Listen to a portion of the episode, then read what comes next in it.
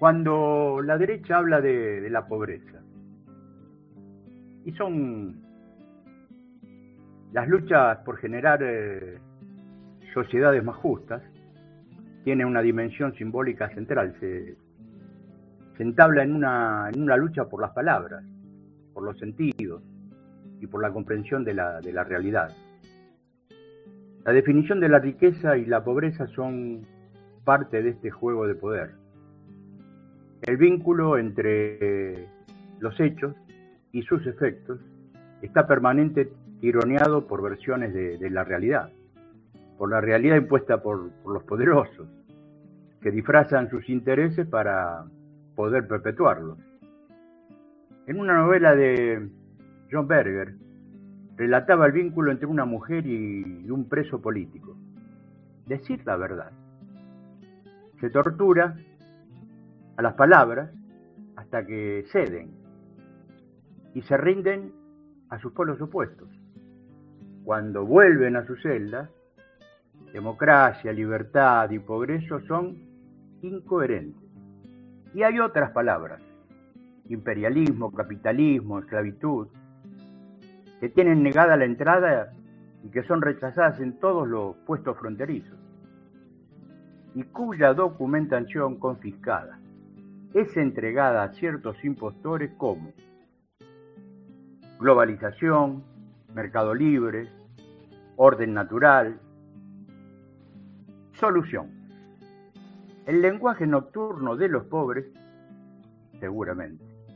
Con este se pueden contar y defender algunas verdades. Si el ingreso familiar máximo se fijara hoy en 382.513 pesos mensuales y se redistribuyera el excedente de ingresos hacia los pobres sobre ese monto, se alcanzaría para todo esto para alcanzar totalmente la pobreza. Así, así de simple. Pero, mejor que decir, es hacer. Y no lo hacen, solo hablan.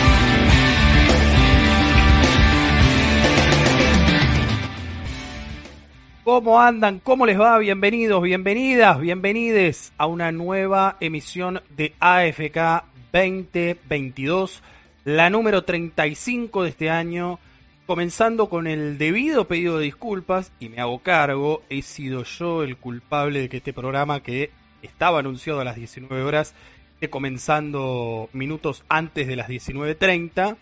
Eh, bueno, ¿qué se le va a hacer?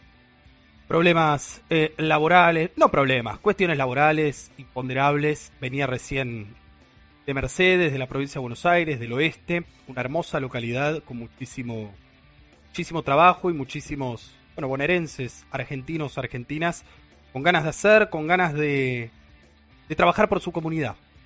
Y es un poco también lo que intentamos hacer nosotros aquí en este programa, a nuestra medida, tratando de marcar algunos conceptos, algunas cuestiones que a nuestro entender, y esto no nos, no nos excede de, errores y de cuestiones pueden manejar, pero es nuestra verdad relativa.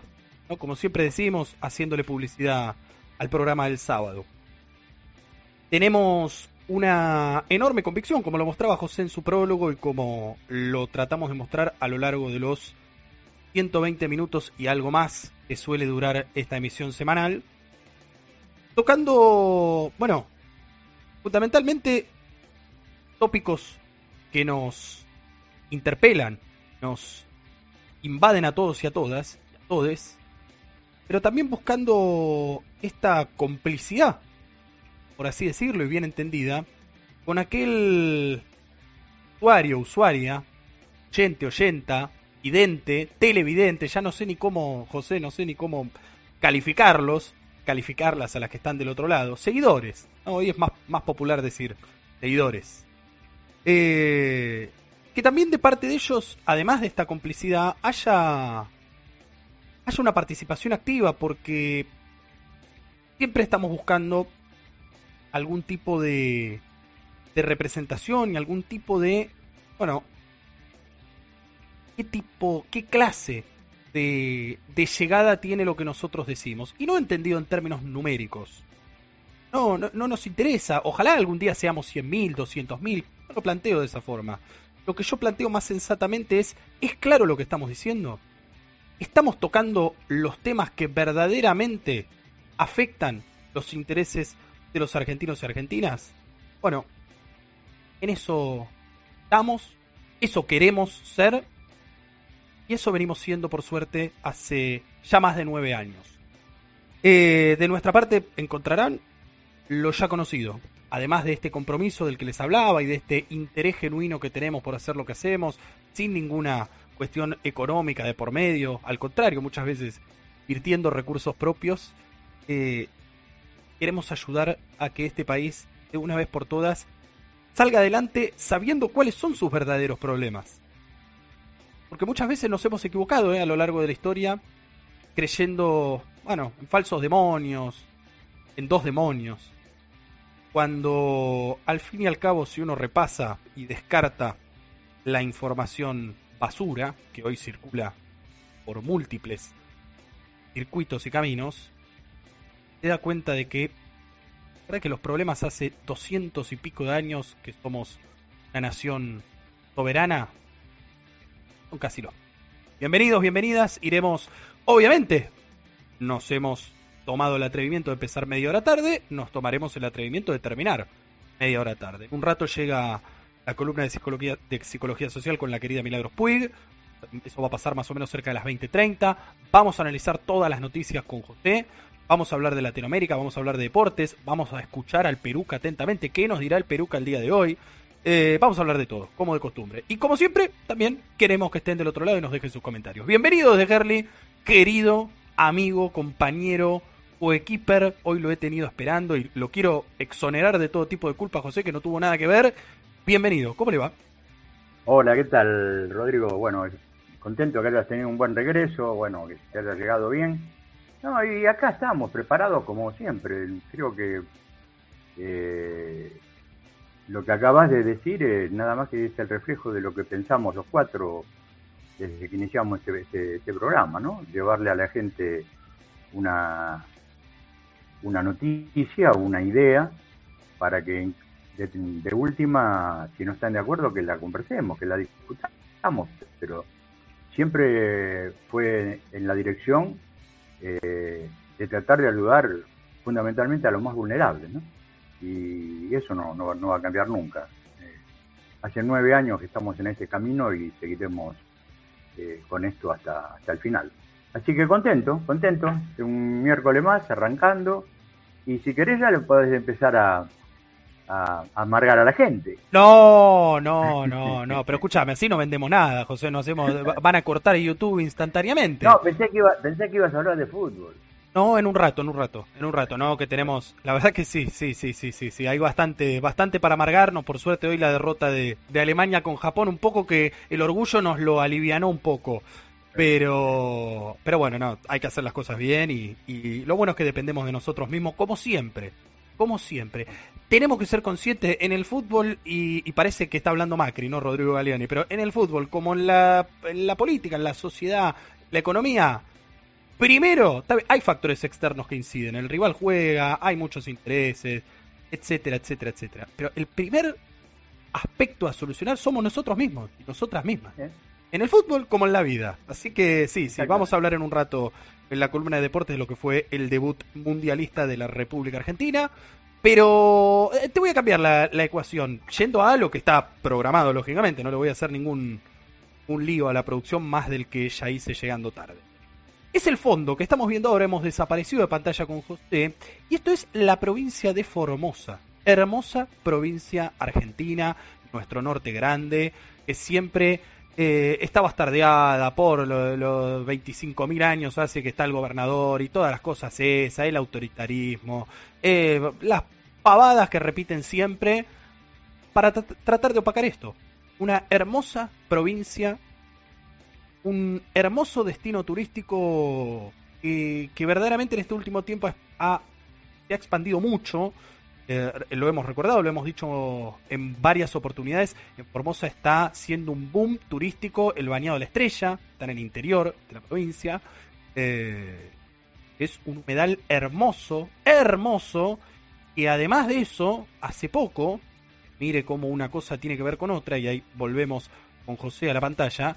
Se ha descubierto litio en la provincia de Formosa. ¿Usted sabía? Se ha descubierto una, una reserva de litio y, bueno, claro, ¿y cómo no van a criticar al gobernador que estaba planteando eh, mm. estatizarlo, que lo maneje la provincia, que no lo maneje un privado como sucede en otras provincias ricas en litio como es Salta, Jujuy, eh, Catamarca está ahí, tiene ahí como una suerte de, consorcio público-privado.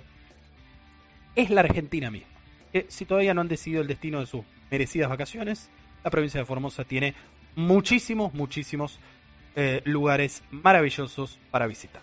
Dicho esto, querido José, es momento de arrancar con algo de amargura. Hay noticias buenas, hay noticias buenas, pero algo de amargura le tenemos que meter inevitablemente porque hay temas, bueno, que no son tan buenos, pero que hay que hablarlos para tratar de encontrarles entre todos, entre todas y entre todos una solución. Estas fueron las noticias de la semana, cortina, fondo y vamos.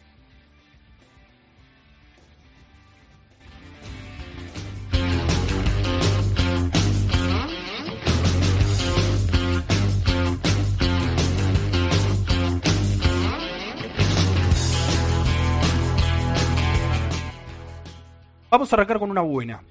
Paliativo, podríamos decir. No sé si califica como buena noticia, pero bueno, también podría no existir.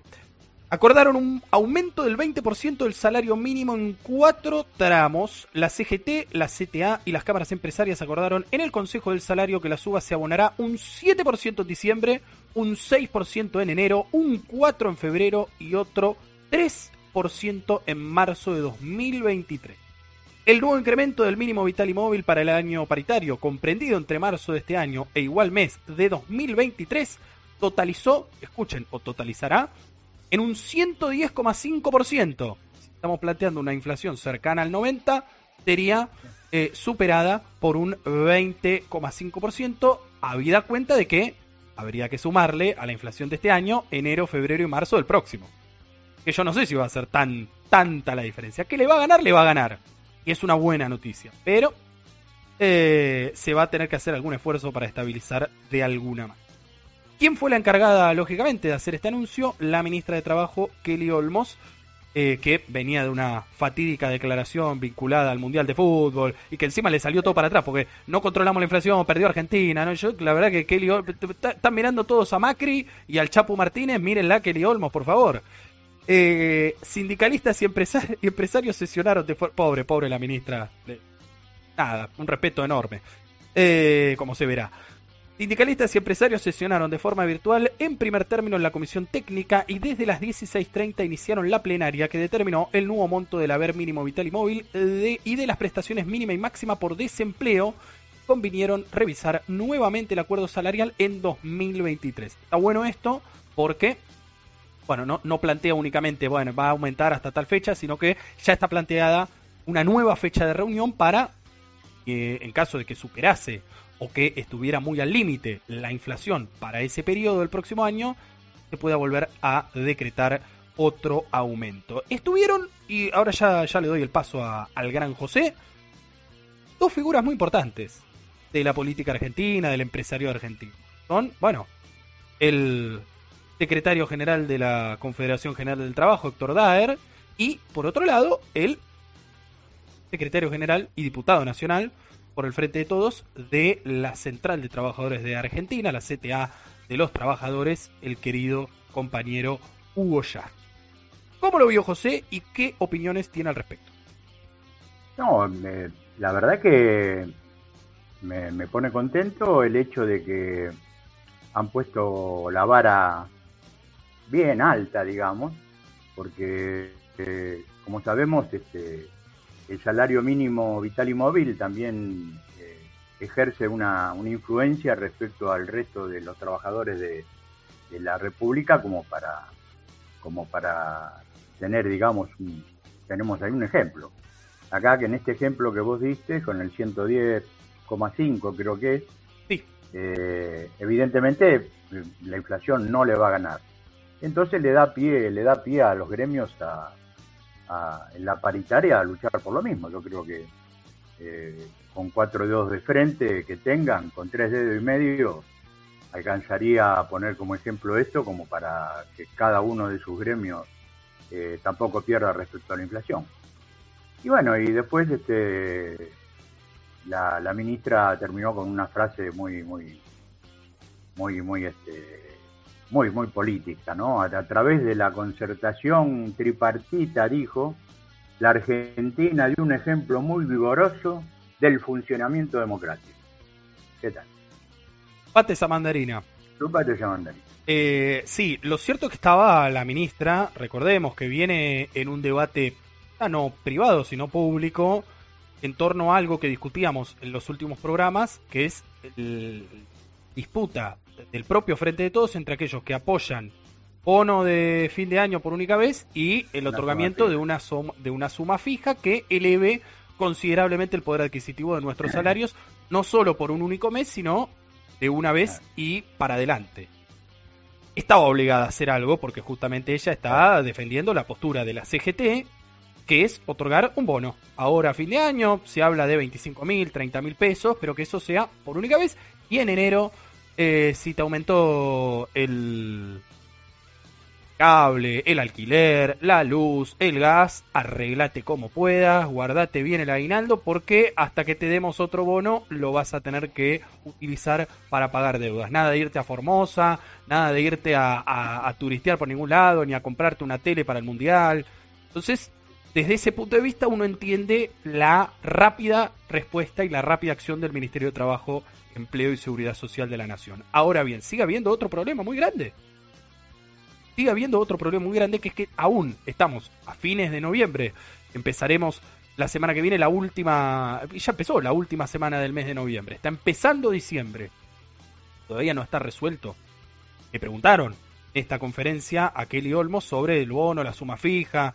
Y ella volvió a decir que, que bueno, está a favor del bono, lógicamente, que todavía no hay más detalles, que se va a instrumentar en los próximos días y que es zaraza, zaraza. Espero, espero que el acuerdo de precios justos, del que vamos a hablar en un rato, porque tenemos una, noticia que es buenísima. Vamos a reír todos, vamos a reír todos. Pero. Y después vamos a llorar también, pero a priori vamos a hacer que nos riamos. Eh, tu querido colega compañero de gabinete Sergio Tomás Massa, el ministro de Economía de los argentinos y las argentinas, ha gestionado este programa con determinadas empresas para tratar de contener un poco el precio, sobre todo de los alimentos, y como contamos la semana pasada, la idea también es llevarlo a los insumos difundidos, como son el cartón, el plástico, el papel, todo lo que se hace para los envoltorios de cada uno de esos productos, que no eleven tampoco esos aumentos el precio general del producto en sí. Miren, está buenísimo. Vamos a renovar nuestra felicitación de que se haga algo. Ahora, y anunciando que las únicas marcas no eran las que se habían anunciado, Carrefour, Coto, Great Value, que es la marca de Walmart, alguna que otra pequeña y mediana empresa que también generosamente adhirió, o responsablemente más que generosamente adhirió al programa. Pero bueno, estamos esperando el anuncio de una marca primeras, de esas que mal no les va, para poder consumir los productos que verdaderamente queremos y nos gustan. No porque sean de una marca determinada o porque la marca haga al la calidad y al valor. Eso es un chamullo de, los privados, está claro. Eh, yo siempre doy el ejemplo de, de, los productos marca día, que muchas veces son mejores que los de las empresas así de primeras marcas. Ahora bien, Tampoco tomemos de estúpidos a los argentinos y a las argentinas. Eh, en un rato voy a, porque tenemos una noticia también al respecto, no porque yo quiera hacerlo antojadizamente, vamos a hablar del, control de precios del que, ¿se acuerdan de Tombolini? Secretario, ¿se acuerdan cómo entró Tombolini a la Secretaría de Comercio Interior diciendo que él no creía en los controles de precios? Bueno, miren, resulta que va a presidir eh, un organismo que controle los precios. Es buenísimo, es, genial. Eh, pero bueno, en un rato, como dice José, seguimos amargándonos. José, dale el cierre y paso a la que sigue. No, mira, este, yo creo que el, el, hecho de que no entren las grandes marcas eh,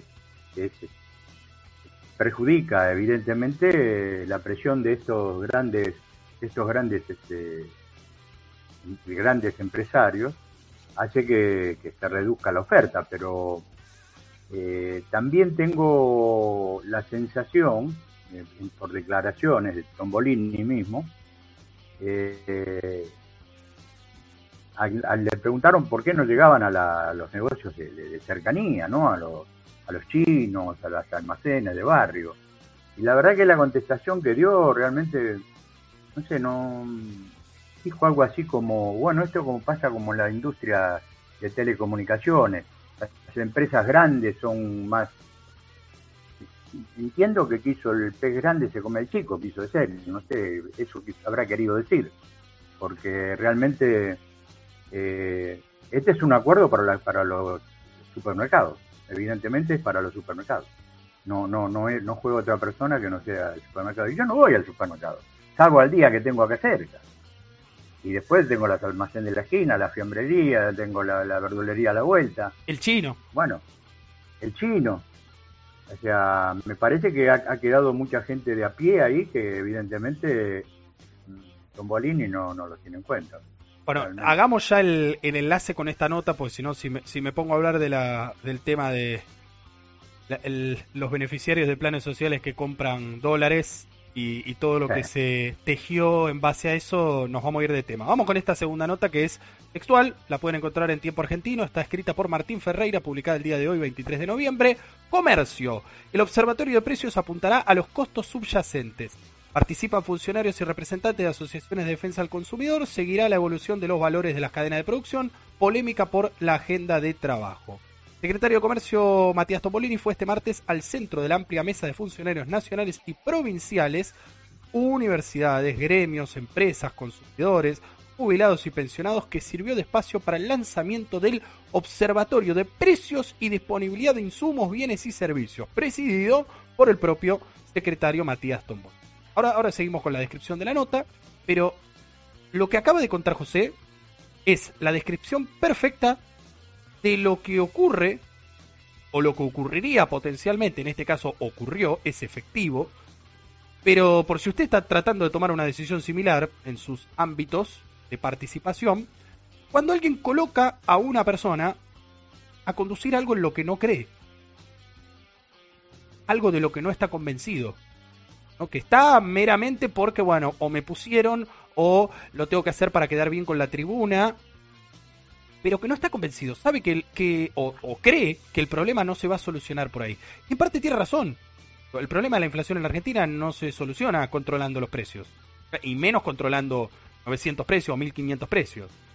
Ahora, en definitiva, muchachos, chachas, muchaches, ya no le hablo solo a Tombolini, le hablo a todos los que van a participar de este observatorio, a todos los que funcionarios, no me voy a meter con los trabajadores y trabajar, con los funcionarios que están en el Ministerio de Economía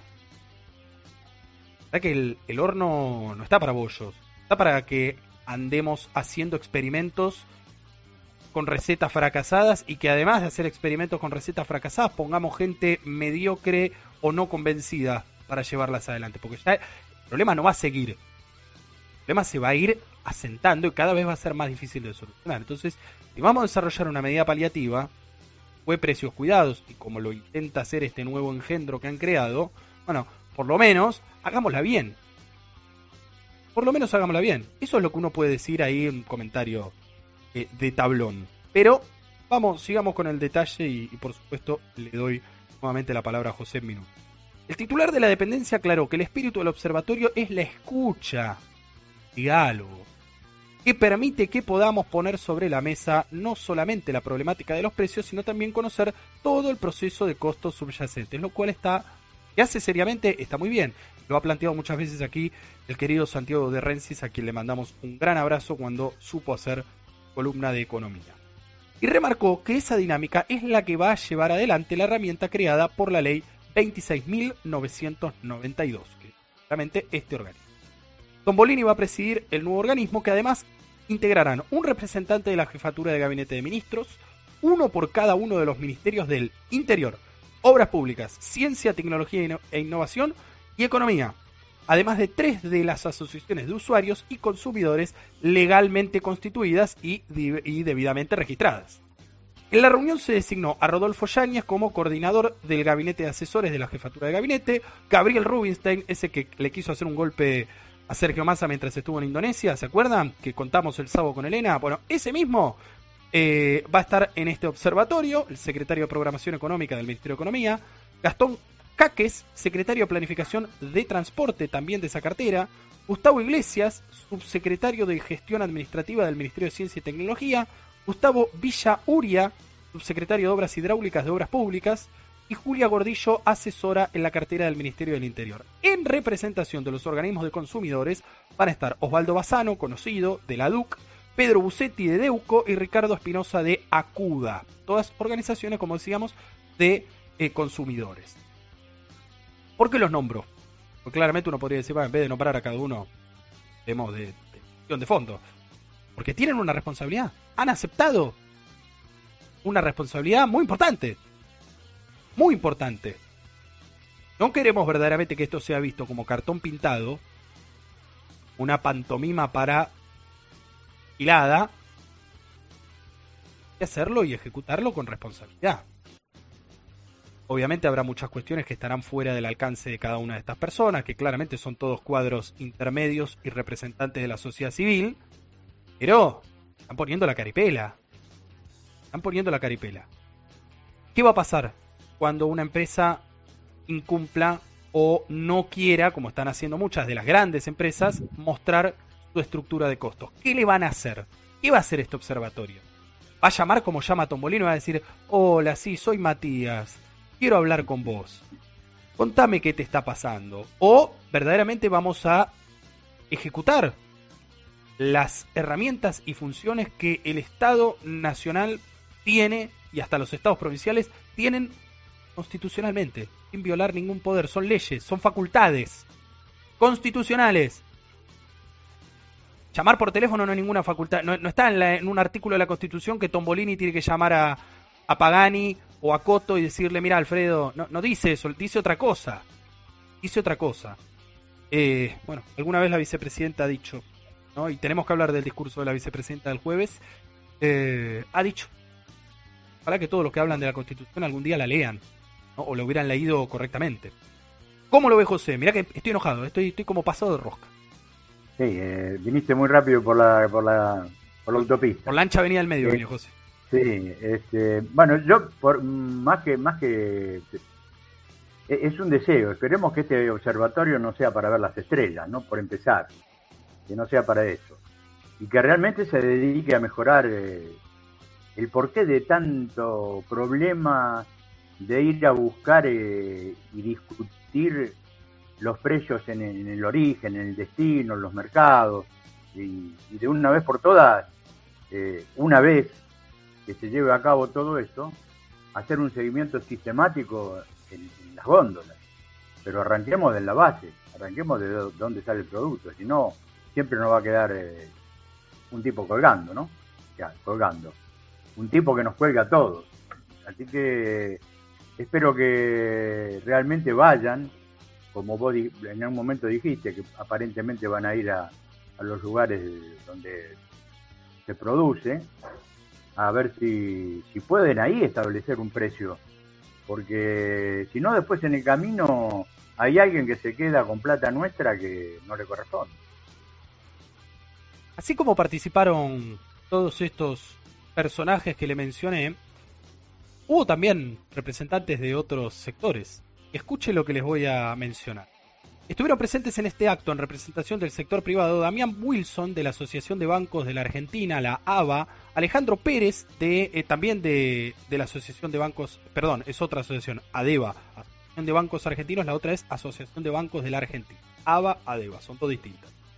Carla Martín Bonito, que fue enviada de la COPAL, recuerden, la principal eh, coordinación de empresas alimenticias, que en su momento, antes de llegar a eh, el sillón de la UIA era presidido por el mismísimo Daniel Funes de Rioja. Diego Coats, que es directivo de la UIA, ahí sí, enviado directo de, Funes de Rioja. Juan Vasco Martínez, presidente de la Asociación de Supermercados Unidos, la ASU.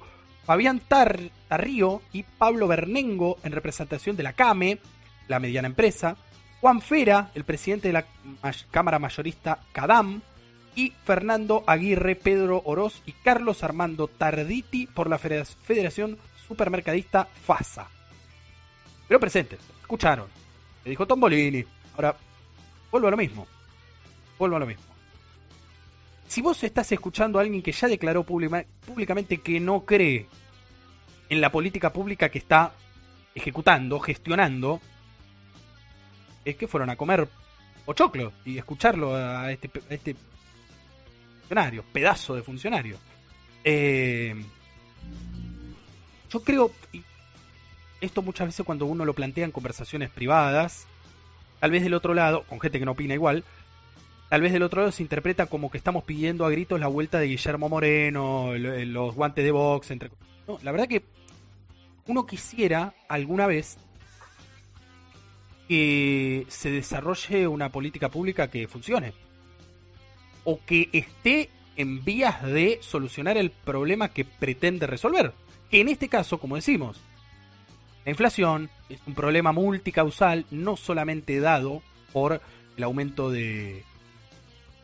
aumento, digamos, codicioso de algunos empresarios, sí es un factor muy importante y por ende hay que resolverlo. Porque si encima el problema se genera por otros lados, vos con tu posición dominante, como muchos de estos empresarios que mencionamos y empresarias tienen, estás echando nafta al fuego. Para tratar de ganar margen de rentabilidad que igual lo tendrías, igual lo tendrías, que la porción de la torta que te estás quedando es lo que determina que una gran mayoría de argentinos, argentinas, viva un poquito mejor pueda eh, transitar sus días con un poco más de felicidad, dándose algunos gustos más. Está bien, a vos el balance te dará algunos menos de miles de pesos. No vas a perder. Nunca perdieron. Que digan, que digan cuando perdieron. Es más, ¿quieren que les diga cuando perdieron? Cuando en el propio Estado Nacional estaban aquellos que hacían todo lo que querían ustedes. O que prometían ustedes. O de lo que se quejaban ustedes con la anterior administración. Entonces vamos. Sabemos que es un tema de intereses, sabemos que, o al menos yo creo que lo sabemos, menos yo creo que lo sabemos. Y José por supuesto también. Pero el tema es que hay, que hay que gestionarlo, hay que ejecutarlo, hay que ponerle el cuerpo. No es solo discursivo o llamadito telefónico como decíamos antes o, o zaraza hay que ponerle el cuerpo. Y para ponerle el cuerpo, lo primero, lo primero que sí o sí no puede faltar, es estar convencido de lo que estás haciendo y es lo que no veo en mucha de esta gente. De la cual parece que ahora todos hablan maravillas porque, claro, como se fue Guzmán y ahora es deporte nacional, salieron muchos esta semana a pegarle de vuelta a Guzmán. Eh, vamos, y esto no se trata de, de masa de Guzmán, se trata de la conducción política de la economía de este país.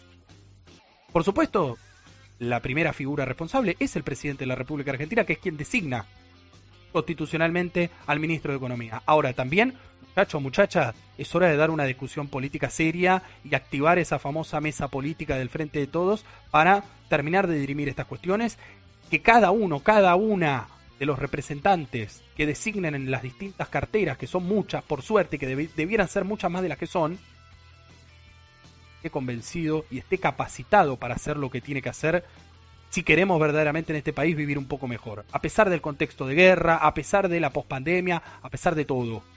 y encima que el contexto es adverso, nosotros ponemos payasos a gestionar lo público, bueno, se quejen. Bueno, se quejen que mi ley mida 20 puntos. Bueno, José, dale, dale vos.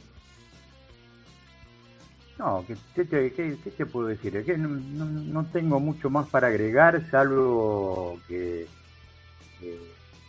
pedir eh, que nos escuchen. Eh, realmente que, todo esto que estamos hablando, todo esto que uno escucha el rum rum en, las calles, en, los mercados, eh, y, por favor que hagan que hagan las cosas más fáciles para, para la gente de, de, mayor edad, ¿no? Gente como después de los 60, que no estamos tan, tan, este, tan acostumbrados o, no somos muy amigos de, de, todos los sistemas estos de comunicación. Y esto de andar buscando por un código, si el precio de la marca vale lo que tiene que valer, y todo eso es realmente un verdadero obstáculo para todo, cada uno de nosotros, ¿no? Porque tenés que ponerte a buscar en, el celular eh, el código de, barra, no sé, no sé cómo cuál es, eh, realmente se complica mucho y habría que hacer algo más fácil, eh, contundente y, que, figure. esperemos que no, no habían dicho que iban a poner el precio en los paquetes. No, no es más fácil eso, entonces el, el viejito como yo va a ver que la hierba vale 400 pesos, bueno, leí que vale 400, la agarro, no tengo por qué prender el celular y buscar el... Hagámoslo fácil, muchachos. En todo caso, para hacer una denuncia, eh, se puede utilizar el mismo mecanismo que utilizaba Precios Cuidados en su origen, que era el 0800. El 0800. Recuerden que hay anécdotas de hasta la propia de Cristina Kirchner llamando, siendo presidenta, llamando al 0800 para decir que faltaba tal o cual producto, que tal producto no, no respetaba el precio cuidado. Eh, si hay convencimiento, si hay convencimiento y si hay unidad política, la medida se puede tomar, puede defender. Si no hay ninguna de las dos cosas, se llamará precio justo, precio cuidado, precio la pindonga y va a estar destinada al fracaso. Ojalá que no sea este el caso, Ojalá que le pongan un poco más del cuerpo de lo que lo están diciendo barra haciendo. Que verdaderamente aquí empiece La, piedra fundacional de eh, la guerra contra la inflación, ¿no? De la victoria en la guerra contra la inflación. Cosa que veo desde ya muy, pero muy lejana. Eh, pero como no, hay que, hay que seguir insistiendo. Digo, no, hay que hacerla, hay que Totalmente, no, no, no, no es que estoy planteando algo, no, no interpreten de mí un mensaje pesimista. Al contrario, soy pesimista porque veo que quienes están a cargo, como decía, no están convencidos, no le están poniendo el cuerpo. Ahora, tranquilamente con otra persona, al mando, podría funcionar perfectamente. Esa área, como muchas otras. Y vamos a, la tercera noticia de hoy. Algo anticipamos, son las 20.06 en la Argentina. Ya se habrán enterado hace cosa de 10 días, empezó a circular en los medios de comunicación hegemónicos, creo que el primero que lo publica es Infobae, charlamos un sábado con Elena, una noticia que decía, rezaba, que 250.000 personas beneficiarias del programa Potenciar Trabajo, otorgado por el Ministerio de Desarrollo de la Nación, pagaban bienes personales, compraban dólares. 250.000 personas. Estamos hablando de un universo ¿Saben qué pasó? Cuando se empezaron a cruzar algunos datos y alguno dijo, che, esto no puede ser. Vamos a ver. Y efectivamente concuerda con las bases de datos que tenemos. un informe de AFIP filtrado desde la justicia, donde llegó de la mano del fiscal Marijuán y se instaló por el fiscal Estornelli, que indicaba que un 20% de los beneficiarios del potencial trabajo declararon bienes personales. Pero cuando se pidieron precisiones resultó que solo 2.000 tenían incompatibilidades. Solamente un 0,3 del padrón. Explícame vos cómo convertís... Está, está claro que esta gente así como hacían que los bolilleros salga siempre el nombre de Bonadío, algún tipo de eh, varita mágica tienen, ¿no? Algún tipo de posibilidad de manipular las cosas a su favor tienen. cómo hicieron para convertir 2.000 en 250.000, que vengan a administrar la economía. Lo más grave de todo, y esto realmente me duele personalmente por gente que conozco y que aprecio, yo soy plenamente consciente de que hay incluso funcionarios, personas vinculadas a este ministerio, que se comieron la curva, que lo utilizaron como excusa para empezar a dar bajas en los programas. Motivo por el cual me tengo que remitir inevitablemente a lo que planteaba recién con comercio. Tienen una responsabilidad. Están en ese lugar por algo. Que va más allá de que alguien los haya nombrado. Puede ser que lleguen porque alguien los nombró. Que por motus propia difícilmente llegaron a ocupar ningún cargo. Una vez que están ahí, tengan un poco de orgullo, de amor propio. Traten de hacer las cosas bien. No, para congraciarse consigo mismos, a congraciarse con los millones de argentinos a los que apunta este ministerio, son los que la están pasando muy mal, los que la vienen pasando muy mal hace muchos años, y además son los que el día de mañana, si verdaderamente les transformás la vida, los ayudás, les das una mano, nunca te van a traicionar. Eso lo dijo la vicepresidenta al asumir cargo el 10 de diciembre. Lamentablemente muchos, incluso muchos que habían sido funcionarios con ella, eh, no lo entienden, no lo van a entender y algunos siguen premiándolos dándole cargos de una jerarquía importante. Digamos, el informe que filtró la FIP sobre 250.000 beneficiarios del potenciar que declararon bienes personales y 35.000 que compraron dólares resultó ser una bomba de humo en base a sus datos, construidos de manera engañosa, durante más de una semana los medios de la derecha instalaron la idea de que el programa funciona como una enorme caja de corrupción, al punto que del millón 300.000 personas que lo perciben, el 20% tenía condiciones de vida acomodadas, más de una propiedad, auto cero kilómetro, medicina prepaga, entre otras cosas realmente. Claro, esto pega, hace mella, causa indignación. Imagínate un tipo, una, una tipa, tipe, que se labura, que se levanta y va a laburar todos los días de sol a sol y se rompe el lomo, y que es el que después repite que el Estado no me da nada. Claro, lee esto, que le llegó por WhatsApp una nota de Infobae, confirma su prejuicio. Dice, no ve que tengo, yo estoy acá rompiéndome el lomo y están los planeros. Es mentira. ¿Cuándo van a entender? ¿Cuándo van a entender que el objetivo verdadero de esta gente, empresas de comunicación, es enemistarlos, enemistarnos a los argentinos los unos con los otros, para que no nos demos cuenta de que son más funcionales estas empresas a la Embajada de Estados Unidos que a la propia Argentina, a la propia Cancillería Argentina. Entonces, empecemos a discutir. Empecemos, está muy bueno que Página 12 saque esta nota, después si quieren la compartimos. Está, está escrita por Laura Vales eh, en la mañana de hoy, 23 de noviembre de 2022, en Página 12 se titula, si la quieren buscar, antes de que la pasemos, la fake news de los 250.000 planeros que pagaban bienes personales y compraban dólares. Fundámoslo. Ya sé que es, como todo. Se instala la mentira y después la desmentida o la... que encima si tenés que leer, menos que menos. Por quedarte con el título. Bueno, empecemos a ser más astutos. Empecemos a desarrollar canales de comunicación efectivos. Porque y después nos quejamos cuando decimos falta un 5, falta un 10% para ganar el balotaje contra la reta, contra Patricia Bullrich. Bueno, ese 10% se consigue así, ¿eh? Laburando con esto. Y demostrando, desnudando esto. No. Pegándole a Guzmán. Y, lo y que se, den, se den por aludido lo que se tiene que dar por aludido, que no es, no sos vos José, no es Elena, ¿no? Que debe estar del otro lado de Elena eh, protestando por mis palabras. No es la Tanita que el otro día en el programa le decía que estaba a full con Elena.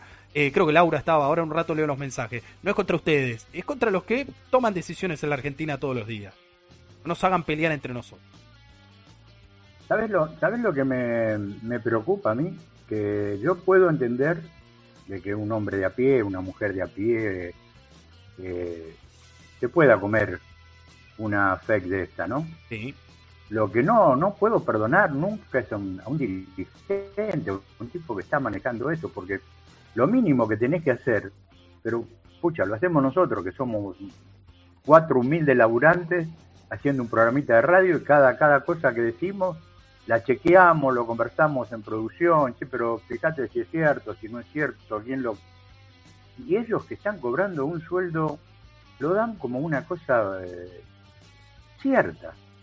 Es lamentable porque no solamente fue lo de los dólares, también hablaron eh, que había 10.477 personas que tenían coche modelo 2021. Y era mentira. Eran motos. Eran motos y motos viejas. Entonces, eh, esto me pone más en la línea de, que tenemos que ser responsables y, exigirles no, no, no, no, no el hecho de cambiar el voto por alguien que crees, sino exigirle a quien votamos que ponga a la gente que corresponde en los lugares que, que, son útiles, ¿no? Eh, que no se coman esta curva, como decís vos, un, funcionario se comió la curva y empezó a despedir gente. Es, de loco, es de loco realmente. Aparte decían también que desde septiembre del 2020 hasta hoy, este, 2.098 eh, de 1.300 millones de potencial lo hicieron eh, compraron dólares en los últimos eh, seis meses. Eh, ¿Sabes cuántos compraron dólares en los últimos seis meses? La cantidad hablo eran eran en total, no eran 2.098 que habían comprado dólares y eran por un monto de 1.300 millones. En realidad fueron por seis meses, los últimos seis meses, 430 personas es, una locura la, la, la fe esta que nos están haciendo comer y nos cambian realmente la brújula y de repente la, la bronca que tiene encima uno lo hace, como decís vos, pelearnos entre nosotros. El enemigo es otro. El enemigo es otro, compañero. Pero bueno, son, son distractivos eficientes porque estamos discutiendo esto en vez de discutir, bueno, por qué estamos como estamos. Ahora, eh, vos fíjate también otro elemento que expone esta situación que debe momento corregirse o aspirar a corregirse es la poca relación que hay o entrecruzamiento de datos entre los propios organismos del Estado. Porque mucha de esa información lamentablemente está desordenada, no está centralizada. Y claro, por eso sale... Eh, ¿Por qué esperas a que salgan Marijuana, Stornell, Infobae y armarte una fake para darte cuenta que 2.000 personas no son eh, válidamente titulares de derecho de ese programa. ¿Por qué hay que esperar a eso? ¿Por qué no se puede detectar de forma semiautomática, como lo offside en el Mundial? Mirá lo que te digo, que bastante dolor de cabeza nos dio ayer. Eh, porque está mal trabajado, porque está mal estructurado, porque se destruyó mucha de esa información. Eh, el gobierno, por supuesto, Macri, y que el avance de la comunicación es muy veloz, pero la apropiación de las herramientas para hacer valer ese avance y desarrollar estas eh, políticas que menciono, que son políticas internas, son, digamos, mecanismos internos, como una cosa va por el ascensor y la otra va por la escalera, como el salario, ¿no? Ya alguna vez hábil dirigente y expresidente de la eh, vamos a la que sigue, nos quedan dos, son las 20 y quiero, quiero ver si podemos hablar en 13 minutos antes de ir al tema y antes de a la queridísima Puig, el bloque de noticias. Tenemos una del FMI y otra de el fallo de la Corte que se avecina, que va a dar mucho que hablar y que en el gobierno ya se están preparando para lo peor. Pero vamos con el FMI primero. Una nueva misión argentina viaja a Washington. El objetivo de la misión argentina será asegurarse unos 5.800 millones de dólares y renegociar las perspectivas del 2023 con el FMI. Estos años van a ser así, chicos. Piso. Eh, ah, bueno, decía esto, eh, eh, que diga esto.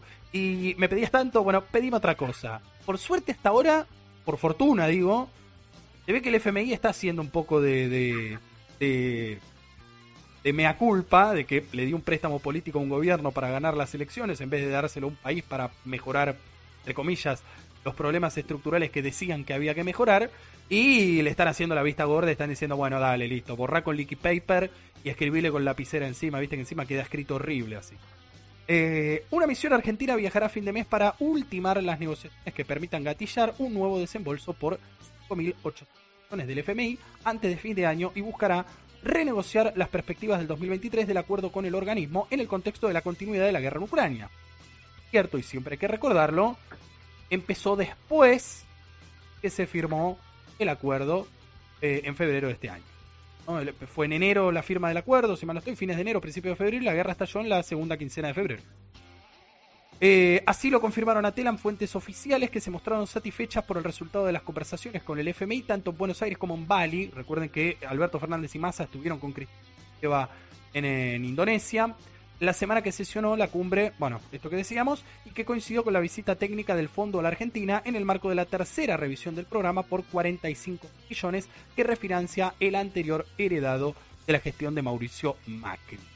El equipo argentino que viajará a Washington a fin de mes buscará cerrar las negociaciones de la tercera revisión con el FBI y discutir las perspectivas, bueno, repitiendo más de lo mismo, eh, el gobierno estima que se deben pagar sobrecargos anuales por un total de mil millones debido a la magnitud del programa que el país mantiene con el organismo. Digo por el cual, y aprovechando la designación reciente, esto es noticia casi fresca, pasó el domingo, del ex FMI, tuvo un paso fugaz por el FMI porque asumió a fines del año pasado y ahora ya se va de nuevo, el brasilero israelí Ilan Golfan, que finalmente fue el candidato apoyado por la Argentina para presidir el Banco Interamericano de Desarrollo. Bueno, aprovechan, intentan que por esa vía también se inste al Fondo Monetario a eliminar los sobrecargos, las famosas sobretasas, que todavía al día de la fecha no se eliminaron, se viene anunciando que las van a eliminar, pedimos que las eliminen, eliminen, eliminen, eliminen. Parece que eh, están más cerca otros de la eliminación que los sobrecargos.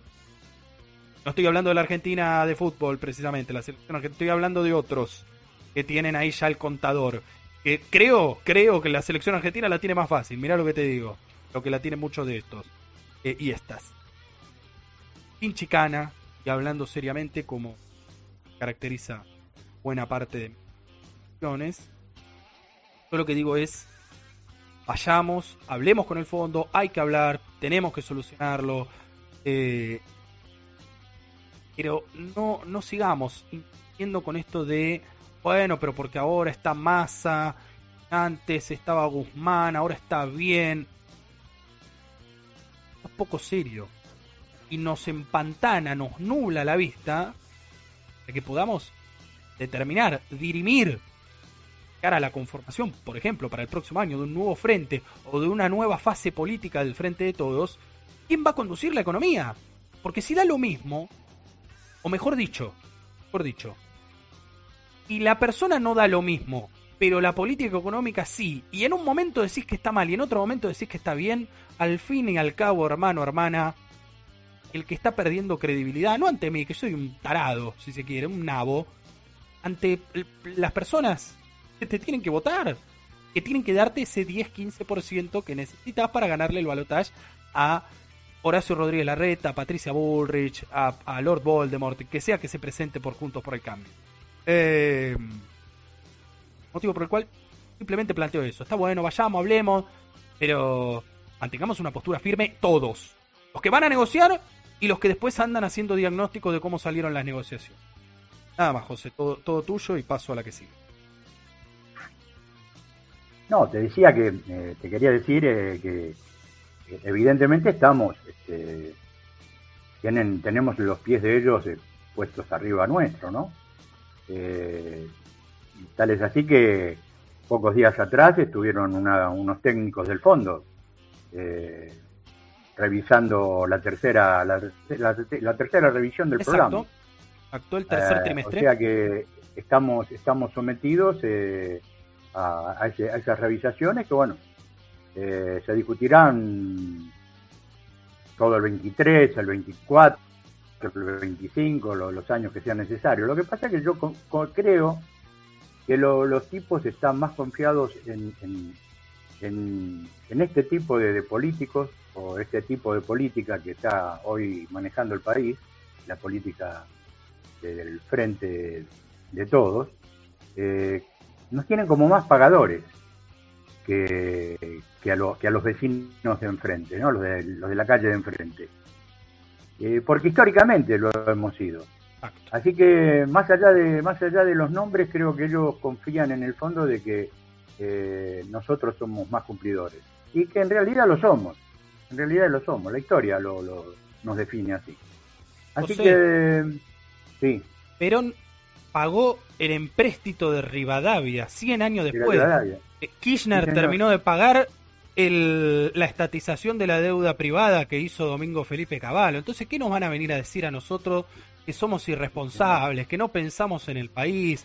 Al contrario, miren, el domingo, lamentablemente, una triste noticia y bueno, hay que obviamente mañana asistir a la Plaza de Mayo a darle un gran abrazo a, su memoria y por supuesto continuar con su lucha, pero fue el Día de la Soberanía Nacional. ¿no? y, lo decía Cristina en su tweet despidiendo a, la querida Eve de Bonafiri que nos dejó a los tres años. No fue casualidad. Mejor dicho, hubo algo. que el destino eligió llevársela a Eve ese día, un 20 de noviembre, un día de la soberanía nacional. Es esa la discusión. Eso es cómo nos paramos para defender a la Argentina, no cómo nos paramos para defender a un funcionario, a una funcionaria, a una idea, cómo defendemos a la Argentina. Y un poco es lo que está planteando bien, y planteó el jueves en La Plata, la propia vicepresidenta. Eh, basta de militar eh, exclusivamente por un partido político, por una agrupación política, que está muy bien, pero es una parte, no, el todo. Todo es la Argentina. O la mayor parte es la Argentina. Eso está bueno bajarlo como mensaje. Ojalá que apliquen. Porque también hay de ese lado mucho que dice lo que hay que hacer, pero después es el primero en incumplirlo. Y no hablo de Cristina, está claro. Eh, ojalá que lo cumplan. Ojalá que lo cumplan. Porque es lo que necesita. Es lo que necesita este país. Aquellos, aquellas argentinos, argentinas, argentines, estamos convencidos de que salimos adelante con un proyecto, un real proyecto nacional, popular y democrático.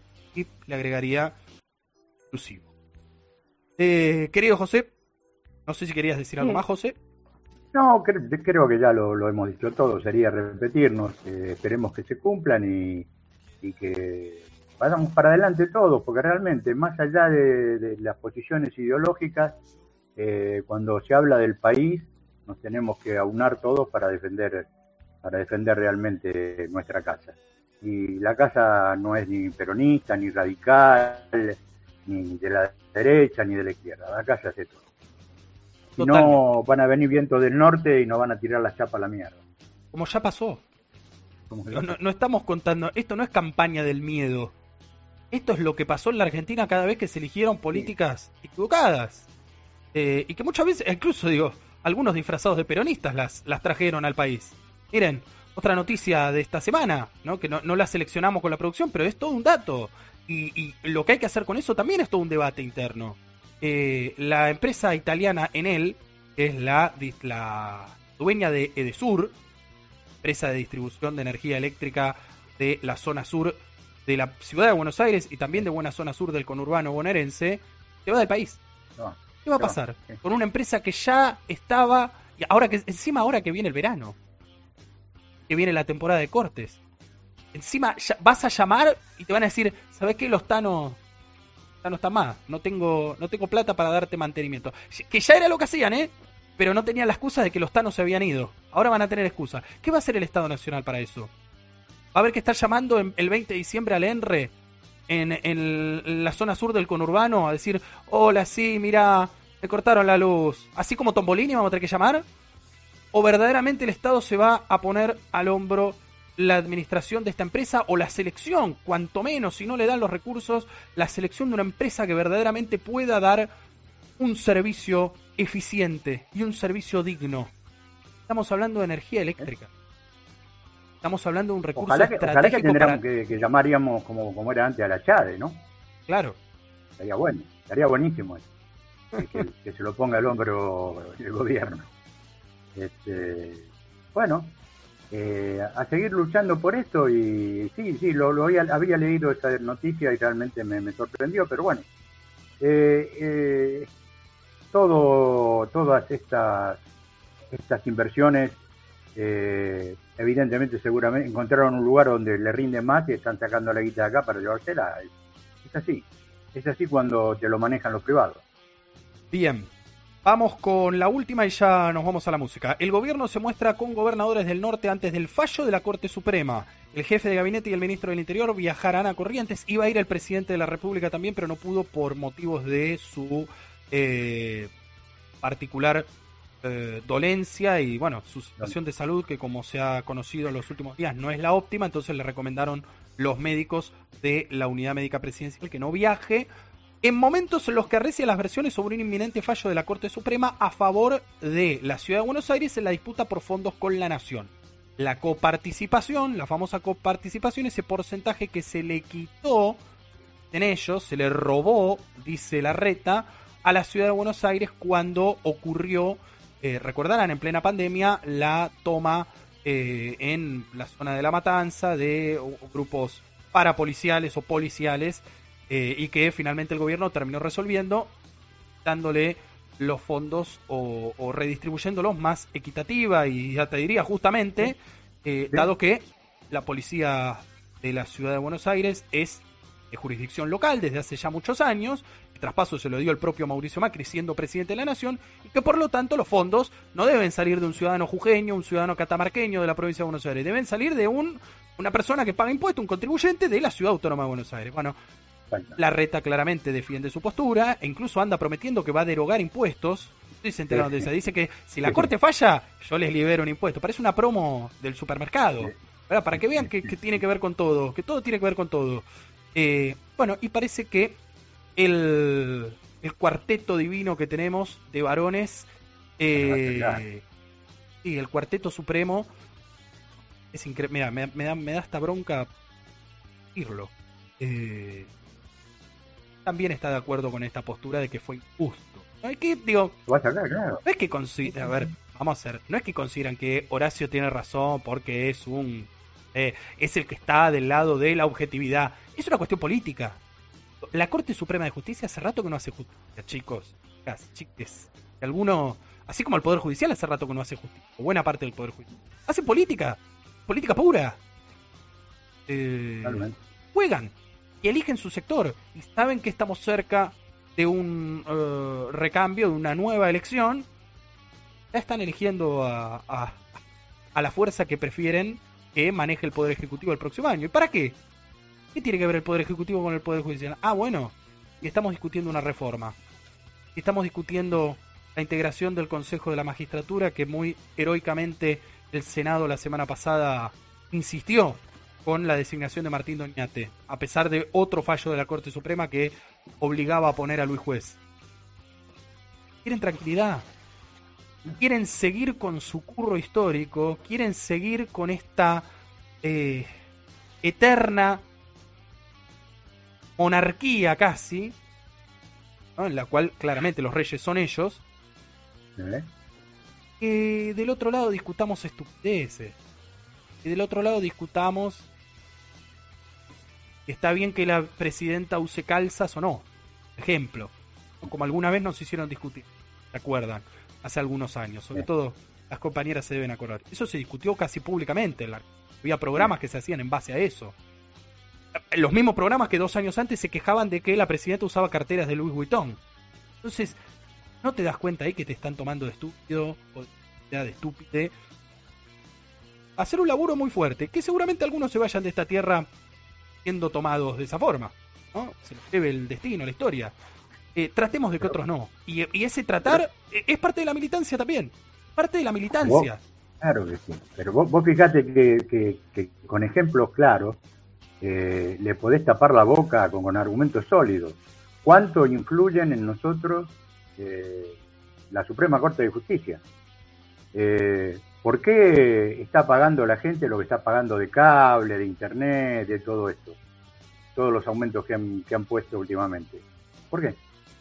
Porque la Corte tiró atrás lo que había decidido el gobierno, que era un derecho, era un derecho humano tener eh, tener el cable y la conexión a las redes en forma, de otra forma, eh, sin aumentos. Y sin embargo ellos decretaron que no y ¿sabes quién lo está pagando? Lo estamos pagando todos. Eh, los peronistas, los radicales, los de Punto por el Cambio, todos lo están pagando. Los libertarios. Pero acordate, José, que la semana pasada contábamos el índice de inflación de octubre, 6,3 a nivel general. Mencionábamos que el aumento más burdo y que superaba ampliamente, casi que duplicaba ese porcentaje, eran las telecomunicaciones. 12%. 12%. 12%.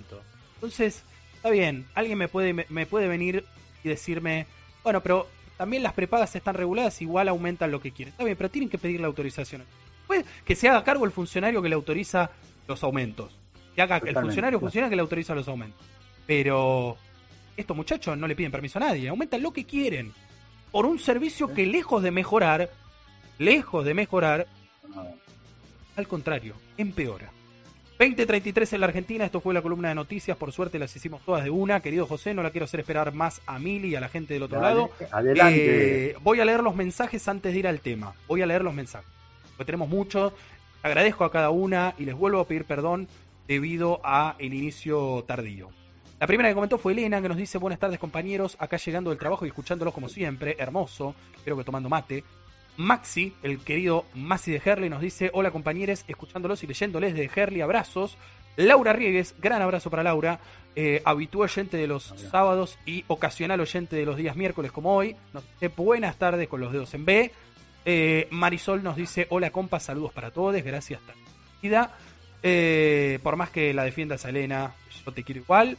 Eh, Laura dice, tal cual, me quedan más cómodos los chinos o el día, pero caminé unas cuadras más, fui al Carrefour y encontré mejores precios. Está buenísimo.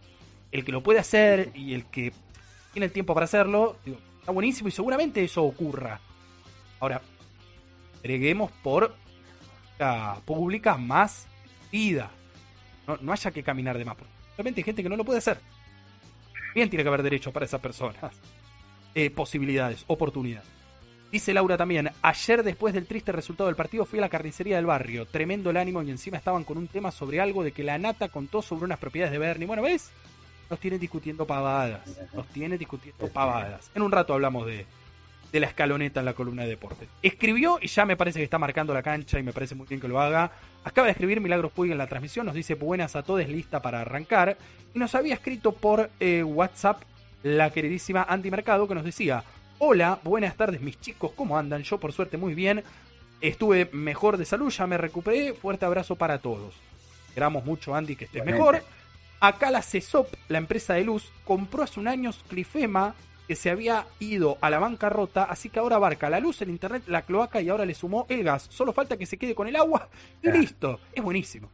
Es buenísimo. No estamos hablando de un pueblo perdido, eh, que igual estaría mal, pero un pueblo perdido ahí, por ejemplo, hoy que estamos con el fondo de Formosa. Estamos hablando de costa atlántica bonaerense. Unos kilómetros, donde muchos ahora van a ir a vacacionar. Miren cómo funciona, miren el nivel de impunidad que tienen las empresas.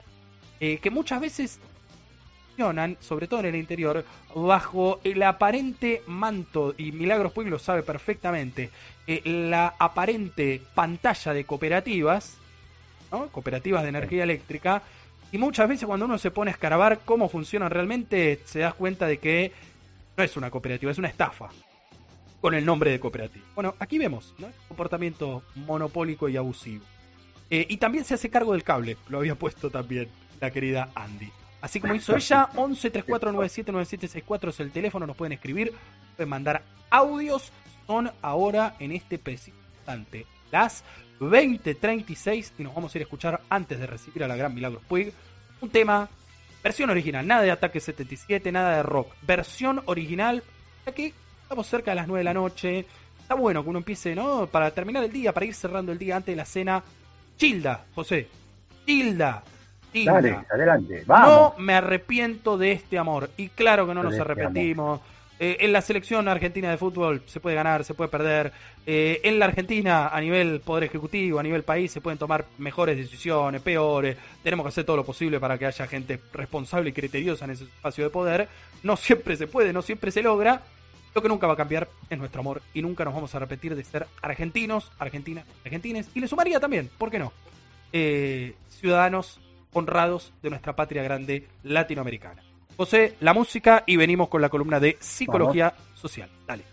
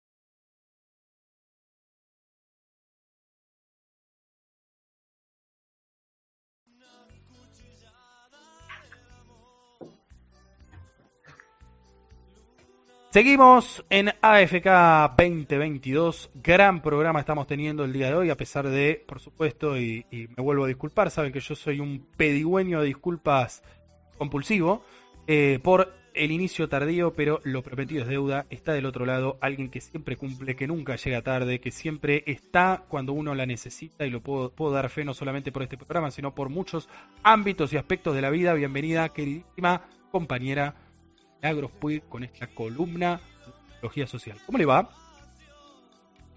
Buenas noches a todos, a todas, a todos. Eh, gracias por estar del otro lado, como siempre, escuchándonos.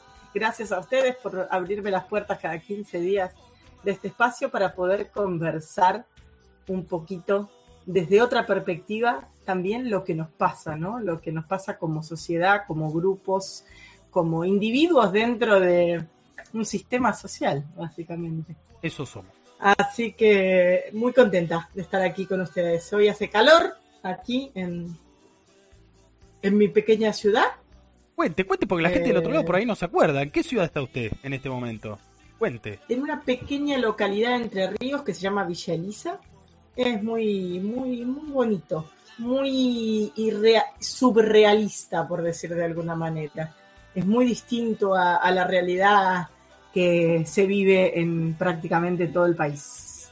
O sea, es una burbuja bastante peculiar.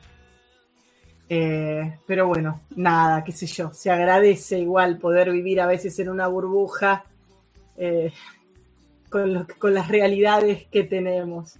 Pero bueno, también esto, como siempre, uno trata de, de pensar y de buscar, y que tiene que ver un poco con lo, con lo que traía para conversar hoy, es eh, cómo empezar a pensarnos eh, distintos, ¿no? Cómo empezar a, pe- a- a romper esto que charlábamos el, el último programa sobre eh, la cadena de malestar, como la habíamos nombrado, O la bautizamos.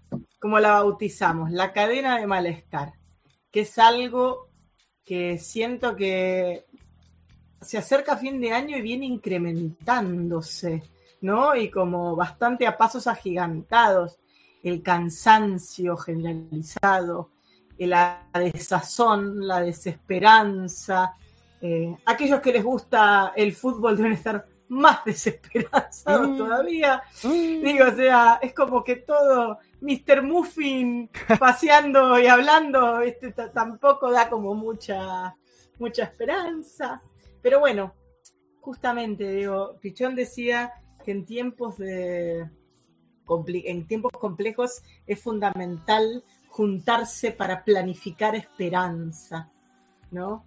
Y, y a veces se trabaja un verbo inventado desde la psicología social que es esperanzando, que es contagiar esperanza. Mira, Es no simplemente, es nosotros, nuestro deber es andar esperanzando un poco, porque es cierto que si uno mira la realidad cotidiana, digo, y dentro de todo nosotros somos personas privilegiadas, que tenemos eh, todas nuestras necesidades básicas satisfechas, que tenemos eh, un montón de cosas, digo, tenemos eh, redes de sostén, de familia, de amigos, digo, hay mucha gente que no se encuentra en esta circunstancia. Podemos decir que tenemos bastante eh, salud mental, por decir de alguna manera, más allá de que estemos atravesados por, por el cansancio de esta época del año, claro. por el exceso de trabajo, por todo aquello que, que mucha gente atraviesa, pero hay mucha gente que además de atravesar todas estas situaciones se encuentra sola, se encuentra sin, red de- sin redes de contención, se encuentra realmente desesperanzada. Entonces es como interesante pensar sobre todo aquellos que podemos reconocer nuestros privilegios y que tratamos de compartir lo que podemos de esos privilegios con otros. Esperanzar, justamente, es contagiar un poco de esperanza y mm, rompiendo esta cadena de malestar que, se genera día a día en, la interacción con otros seres humanos.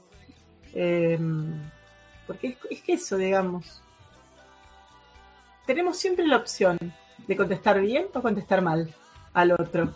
Una respuesta, nunca sabemos qué puede producir en el otro, porque uno no entiende por ahí todo el bagaje, no toda la historia que trae la otra persona. Y algo que por ahí para nosotros suena incluso un chiste, para, lo, para el otro puede ser algo tremendo.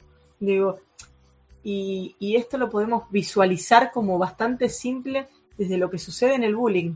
Y el bullying no es exclusivamente de la escuela y de los niños, porque existe algo muy parecido al bullying, que en este se me acaba de ir el nombre, moving se llama, en el trabajo. ¿Cómo se llama? O sea, moving, si no me equivoco, se llama moving. Es cuando se hace, es maltrato laboral Bien. cuando hay acoso laboral, pero en un sentido como de eh, como si fuera bullying en la escuela. Sí, sí, pero sí, laboralmente hablando. Agarrar a alguien de, punto y... De punto, exacto, exacto, exacto. Y bueno, desde ese lugar, digo, nosotros desde la psicología social podemos trabajar un montón de cosas y se puede trabajar el bullying, se puede trabajar el moving, digo, todas estas cuestiones se pueden trabajar y buscar la manera de mejorarlas, porque... Mm, y tiene que ver con romper la cadena de malestar también, ¿no? Porque si nosotros como individuos visualizamos algo injusto, tenemos el poder de frenarlo. Y no necesariamente tenemos que eh, ni ponernos agresivos, ni pelear, ni, ni, imponernos de mala manera, sino a veces es simplemente no continuando el chiste, eh, cambiando de tema, buscando ir para otro lado, digamos, porque siempre que hay una persona que utiliza a otra eh, de humorada o como chiste, es porque hay un público que, lo recibe y que lo festeja, digamos, en cierta manera. O sea, está el que lo festeja y está el que por ahí dice que no le parece bien, pero tampoco, digo, hace nada para, para concientizar al resto. Digo, el que se queda callado, se queda en el molde. Sí, sí, sí, o sea, en cierta forma, digo, eh, no hacer algo para romper con el maltrato hacia otra persona, en un punto es ser, ser cómplice. Totalmente. También de ese maltrato. No en algún punto. Entonces, es ser cómplice. Estamos tratando de hacerlo. A ver, usted viene con una impronta muy eh, binaria, muy sí, no, ceros y unos. Recuerda que acá en, la columna de psicología social tratamos de abrir el panorama y que no parezca que somos tan deterministas. Ahí está el tema. Sí, sí, es verdad. Razón, Desde esa perspectiva es que uno trata de, no posicionarse simplemente en, lo que está bien y lo, que está mal, digamos. ¿No? Pero eh, sí, es verdad lo que usted dice. O sea, el silencio te hace cómplice. En un montón de cuestiones sociales, el silencio y el mirar para otro lado hace cómplice. Pero ¿sabes qué es lo que también uno se puede poner a analizar y mismo desde la psicología social, ¿no? Desde esta cuestión de que, de que la psicología social toma la vida cotidiana, eh, trata de entender el funcionamiento de las personas desde la vida cotidiana, en cómo se desenvuelven grupalmente y cómo esa vida cotidiana afecta a tu devenir, a tu comportamiento, ¿no? A tu conducta. Eh, y no solo esa vida, esa vida cotidiana también implica lo que te enseñaron la cultura del local, lo que te enseñaron tus padres, lo que te enseña la escuela, digo, todo eso nos atraviesa y nos forma. Entonces, hay veces que para algunas personas es complejo correrse de determinados lugares porque no conocen otra forma. No, no conoce de otra manera. Hay mucha gente que lastima también porque está herida y no, no puede reconocerse herida, ¿no? Hay gente que no puede reconocerse, eh, por decir de alguna forma, víctima de alguna situación, entonces se transforma en victimario. Con esto no es que estamos buscando justificar a los victimarios, para nada, eh, pero a veces la cadena se puede romper también cuando uno empieza a, tratar de ampliar el panorama y sobre todo no responde la violencia con más violencia. Eh, y menos en estos tiempos donde la salud mental de todos pende de un hilo en un punto. O sea, nadie está exento de colapsar en, algún momento. Digo, todos eh, nos preocupan o nos atraviesan distintas cosas, distintas situaciones que tal vez para uno pueden parecer eh, nimiedades, por decir de alguna manera, cosas muy, muy superficiales, pero que a otros los atraviesan como si fueran problemáticas sumamente graves. Y muchas veces, bueno, hay todo un debate y una discusión con respecto a la psicología tradicional, ¿no? Que incluso Freud en su momento lo planteó cuando él pensó la psicología, no la pensó, la pensó para la burguesía. Claro. porque básicamente eran los únicos que tenían tiempo eh, como para poder cuestionarse determinadas cosas, ¿no? O para poder expresar, porque el pobre no tiene tiempo, tiene que mantener a la familia, no, no, no, no llega a veces ni a cuestionarse el lugar en el que se encuentra. Aparte, en un contexto en el cual había muchos menos derechos laborales que el día de hoy. No solo derechos laborales, o sea, había muchos menos derechos en todo. Claro. O sea, vos no. Porque pertenecer a un sector social también implicaba un montón de presión que por ahí hoy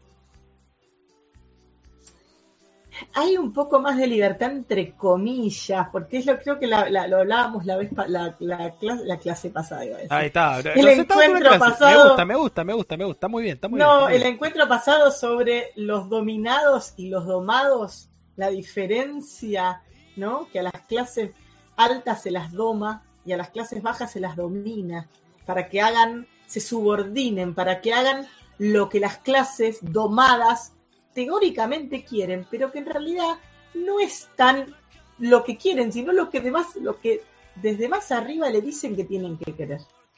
O sea, en un punto estamos todos subyugados. El tema es que nosotros estamos más subyugados que otros. Y hay gente que está en mucho peores condiciones eh, que nosotros porque nosotros hemos tenido la suerte de acceder a cierta educación y cierto conocimiento, que también nos permite pararnos ante la injusticia de otra manera, poder reclamar de otra manera determinadas situaciones, que hay gente que por ahí no conoce sus derechos, no sabe cómo poder reclamarlos y a veces no es tan fácil en los territorios encontrar espacios de ayuda ciudadana, sobre todo en los territorios que no son tan grandes como las grandes ciudades. Las grandes urbes. Por decir de algún. Claro. Que ahí sí, como el sistema está un poco más, más organizado, más armado, más armado. Pero bueno, justamente la psicología social eh, se dice que es la ciencia de las interacciones orientadas a un cambio social. Lo que nosotros buscamos es justamente poder transformar la realidad desde la psicología social de lo chiquito a lo más grande, tratando de ir contagiando, ¿no? Empezar de a poco, empezar trabajando nuestros pequeños espacios y cómo eso se puede ir multiplicando.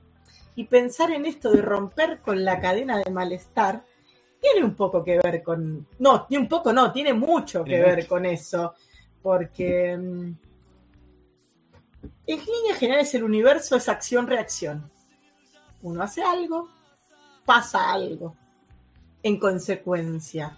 Entonces, si uno se. A, mayor, la violencia engendra y genera más violencia, digamos. Nunca es bueno combatirlo de esa forma.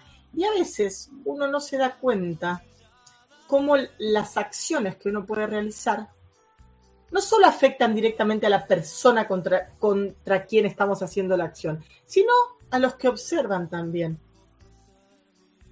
porque tal vez nosotros una, una, tratamos de romper una cadena de malestar con una buena acción, una buena actitud, que tal vez no solo transforma a la persona directa a la que, o tal vez no transforma directamente a la persona eh, en la que nosotros nos estamos enfocando, pero sí puede transformar a otro que está mirando, ¿no? Y que puede analizarlo y puede decir, che, pará.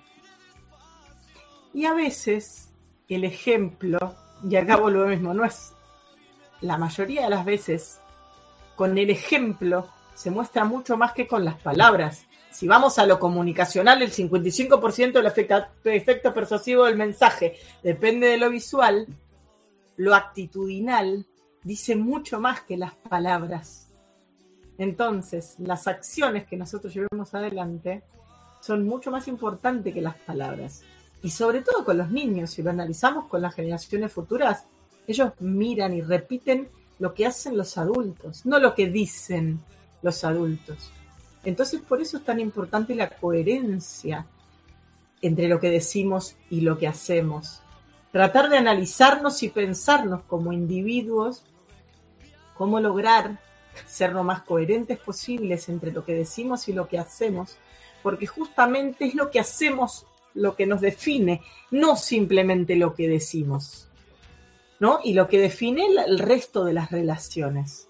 Digo, hay un montón de personas que enarbolan la bandera del, del buen trato y sin embargo son maltratadores en su... Y existe ese antagonismo en tratar de eh, mostrar algo que no son. Digo, muchas veces que la gente enarbola banderas que no aplica. Contrarias, contrarias a las que aplica, claro. Porque no hay como ese. No hay una costumbre de, de parar la pelota y repensar un punto, ¿no? ¿Qué estamos haciendo? ¿Cómo lo estamos haciendo? ¿A dónde nos llevan nuestras formas de relacionarnos con otros? Y por eso la psicología social considera tres cosas fundamentales, que es la comunicación, el vínculo y el aprendizaje. O sea, toma esa triada como base, digamos, para todo el trabajo que se realiza. Porque uno aprende de relacionarse con otros y te relacionas comunicándote con otros.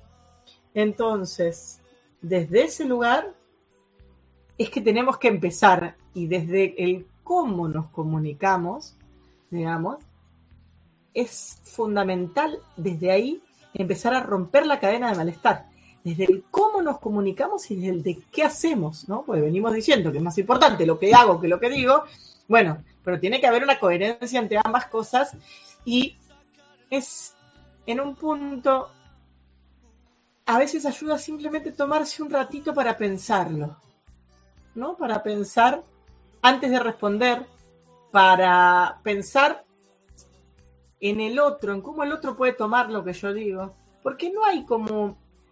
En estas sociedades tan individualistas estamos muy desconectados del otro.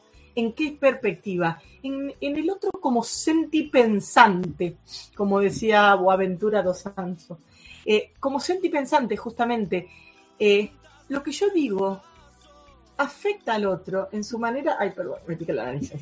En su manera de, sentir y de pensar, digo, porque somos seres, como decía, esto, sentipensantes. Entonces, no podemos olvidar, o sea, no podemos obviar, pensar en el otro cuando hacemos cosas o decimos cosas.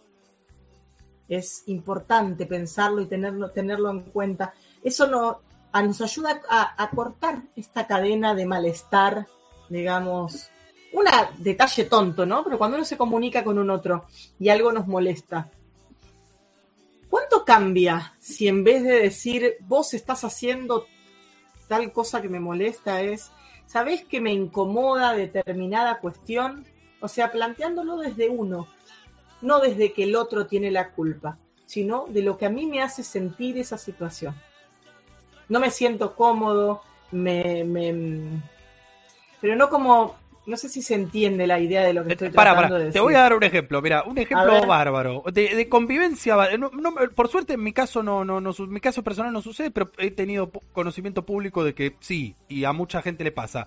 Tabla del baño. No es lo mismo decir, la yuta que te parió, irresponsable, tonso, baja la tabla, que decir, eh, parece que, obviamente que si a la primera, la segunda, la tercera, la cuarta, que lo decís bien, no hay ningún tipo de reacción, y me imagino que... Bueno, pero ahí uno puede plantear otros mecanismos de, de, socialización. O sea, en un grupo, en una pareja, digo que una pareja también es un grupo en un punto, es un vínculo, son dos, pero o, en una familia, uno puede plantear un sistema de, de penalización Parece que la perdimos, Amiri José. No sé vos si. Sí. Mirá, ah, justo. ahí, está. ahí está. Ahí está, ahí está, ahí está, Justo que se ponía. se, ponía bárbara la charla. Ahí está, ahí está, está de vuelta. Una cuestión, eh, se puede poner un sistema armado entre todos, por ejemplo, que básicamente son los acuerdos colectivos de trabajo, que son los acuerdos de convivencia los familiar. Acuerdos de convivencia, Entonces, la tabla, vos te olvidás de subir la tabla o el otro se olvida de bajar la tabla y eso puede implicar que uno tenga que hacer extra una acción compensatoria.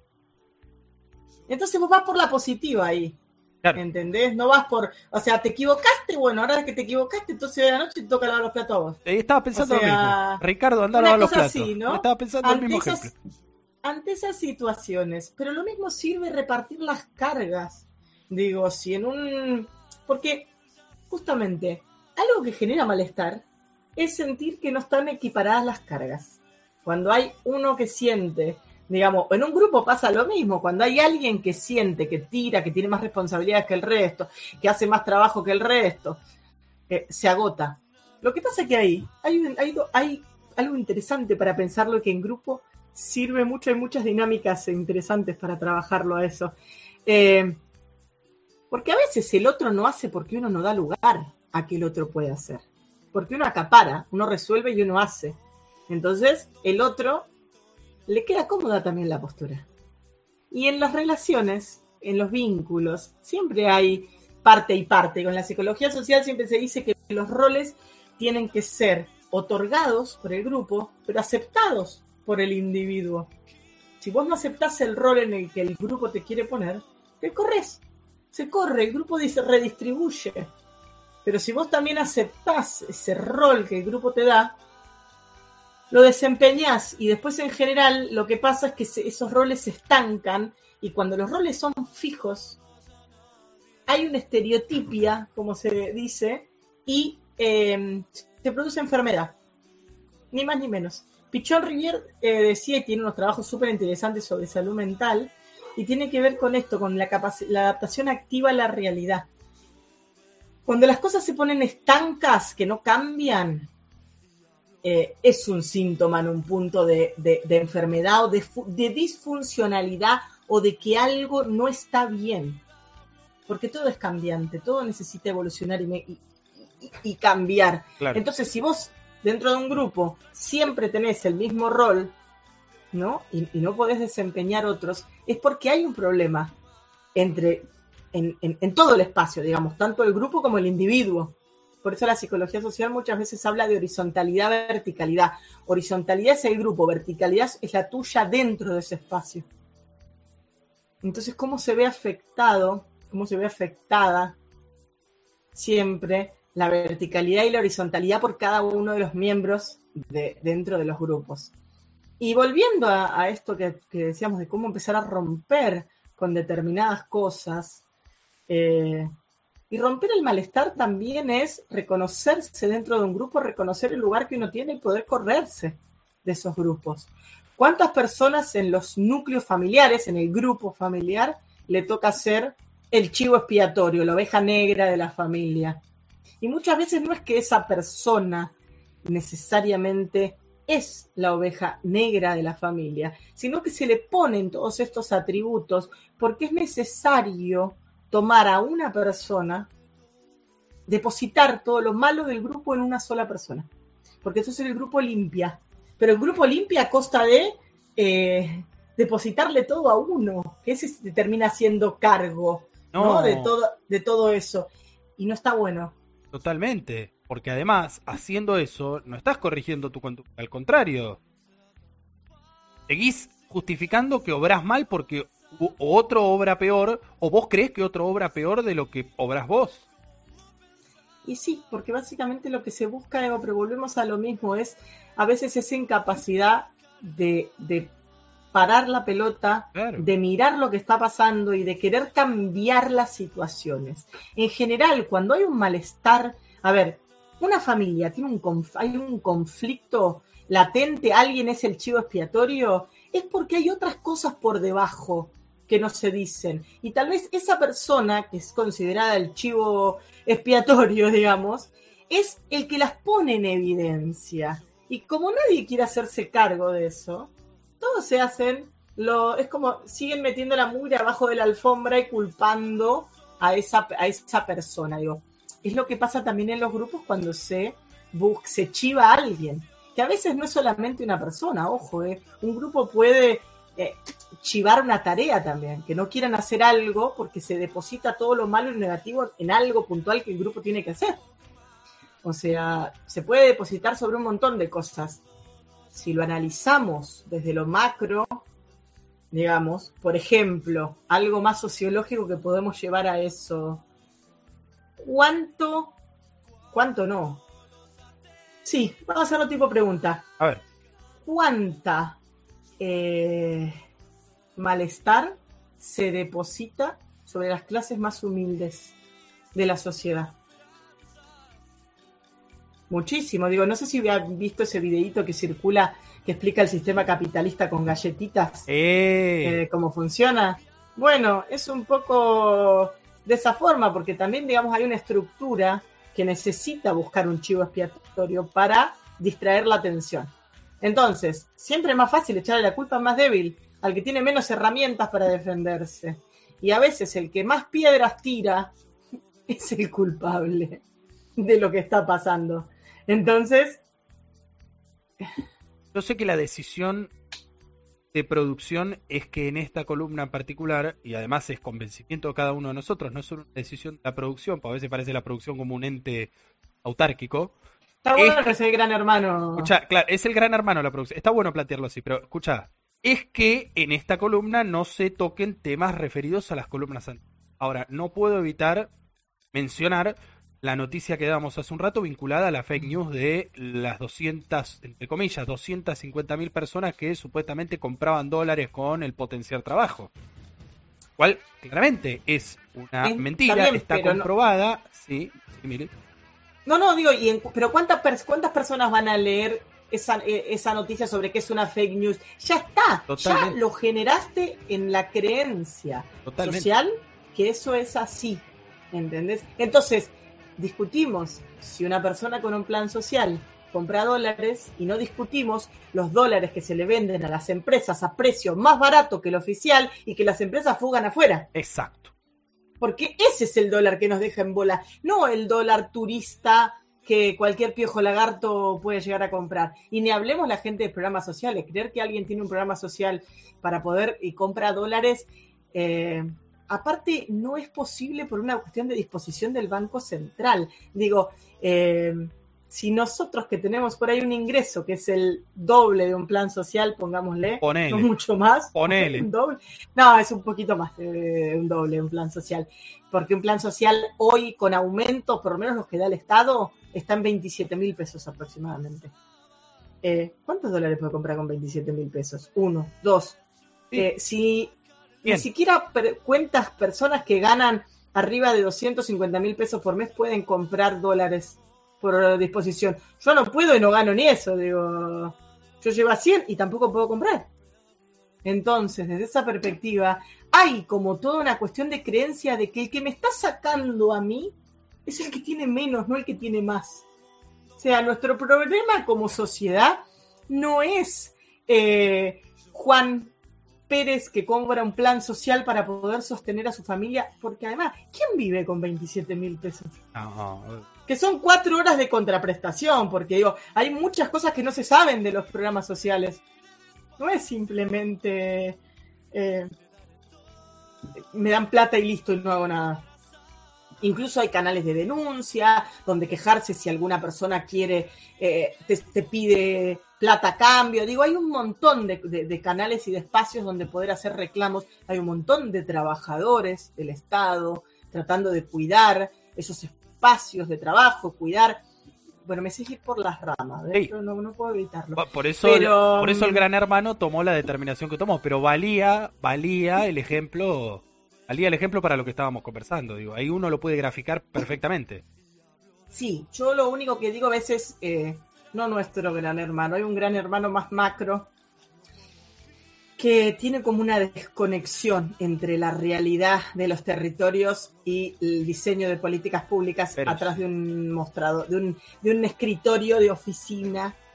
Y a mí me parece, y esto es una humilde opinión, que hace falta eh, empezar a embarrarse un poquito más las patas y conocer la problemática real del territorio y entender que no es solo Capital Federal y Gran Buenos Aires. El país es grande, las problemáticas son complejas, tenemos mucho académico en cuadros medios que les está faltando entender y conocer la realidad de los territorios. Em, pero bueno, ya me fui por las ramas y no puedo evitar eh, mi comentario, pero bueno, básicamente un llamado a la solidaridad, por favor.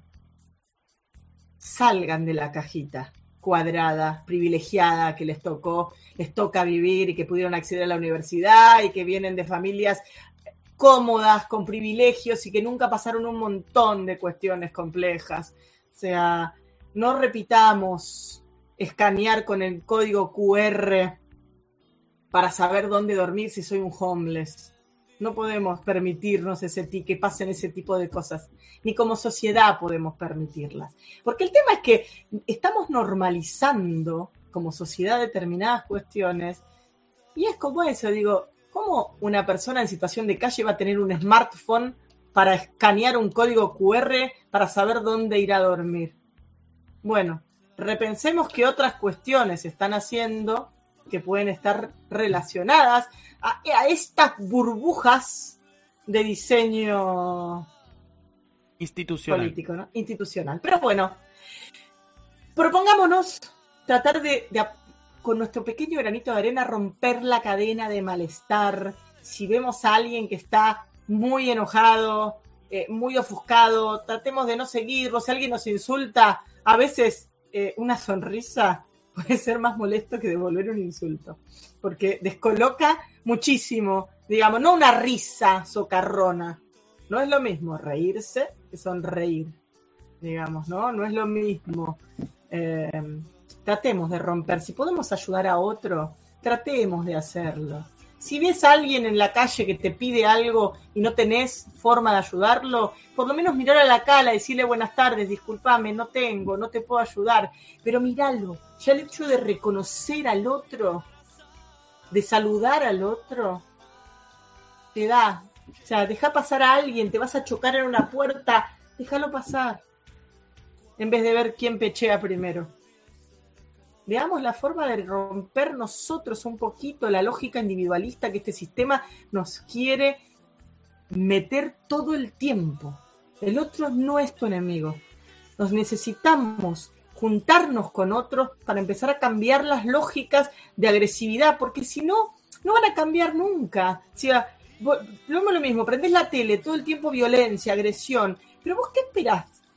¿Cómo va a reaccionar alguien que toda la vida fue violentado por su familia, por el Estado, por la sociedad? No es por justificar, digamos, pero es por entender que el otro vos le estás pretendiendo que piense como vos desde tu hermosa comodidad.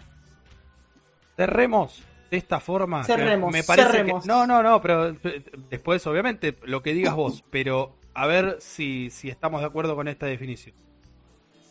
Evitemos ser el primer eslabón de la cadena de malestar. Muy bien, me encanta. Todos y todas podemos ser, desde el momento que salimos de nuestra casa, el primer eslabón de una cadena de malestar que después termina en algo mucho peor, ¿eh? es una bola de nieve. Dentro de nuestra casa también. Claro, bueno, es verdad. Cuando, cuando abrimos los ojos, ahí está, me gustó, me gustó, tenés razón, tenés razón. Dentro de nuestra casa también podemos ser parte de esa cadena de malestar. Absolutamente. Y esa cadena sale afuera.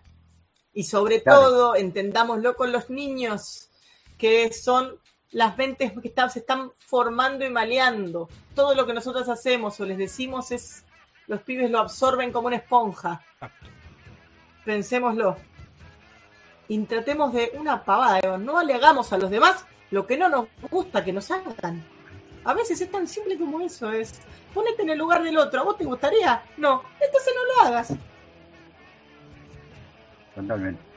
Gracias, Mili. Un gran, gran, gran placer escucharte y ansioso. Seguramente la próxima sea ya de las últimas del año. Estamos hablando de 15 días y tendremos que empezar a hacer algún balance de todo lo que vimos. 7 de diciembre. 7 de diciembre es el próximo. Y 7 de diciembre el próximo, antes del 8 que es feriado largo. Yo no sé si no estamos en la última. ¿eh? Bueno, lo vamos a discutir con la producción, pero pensemos ahí ir haciendo algún tipo de balance, porque vos pensá, vos imaginá que en marzo arrancamos con la historia de Pichón.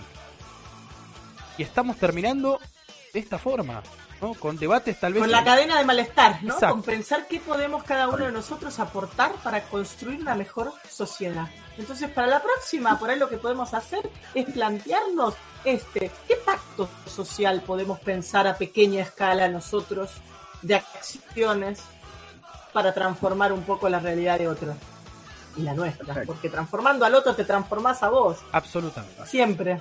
Absolutamente. El orden de los factores no altera el producto, o mejor dicho, lo altera.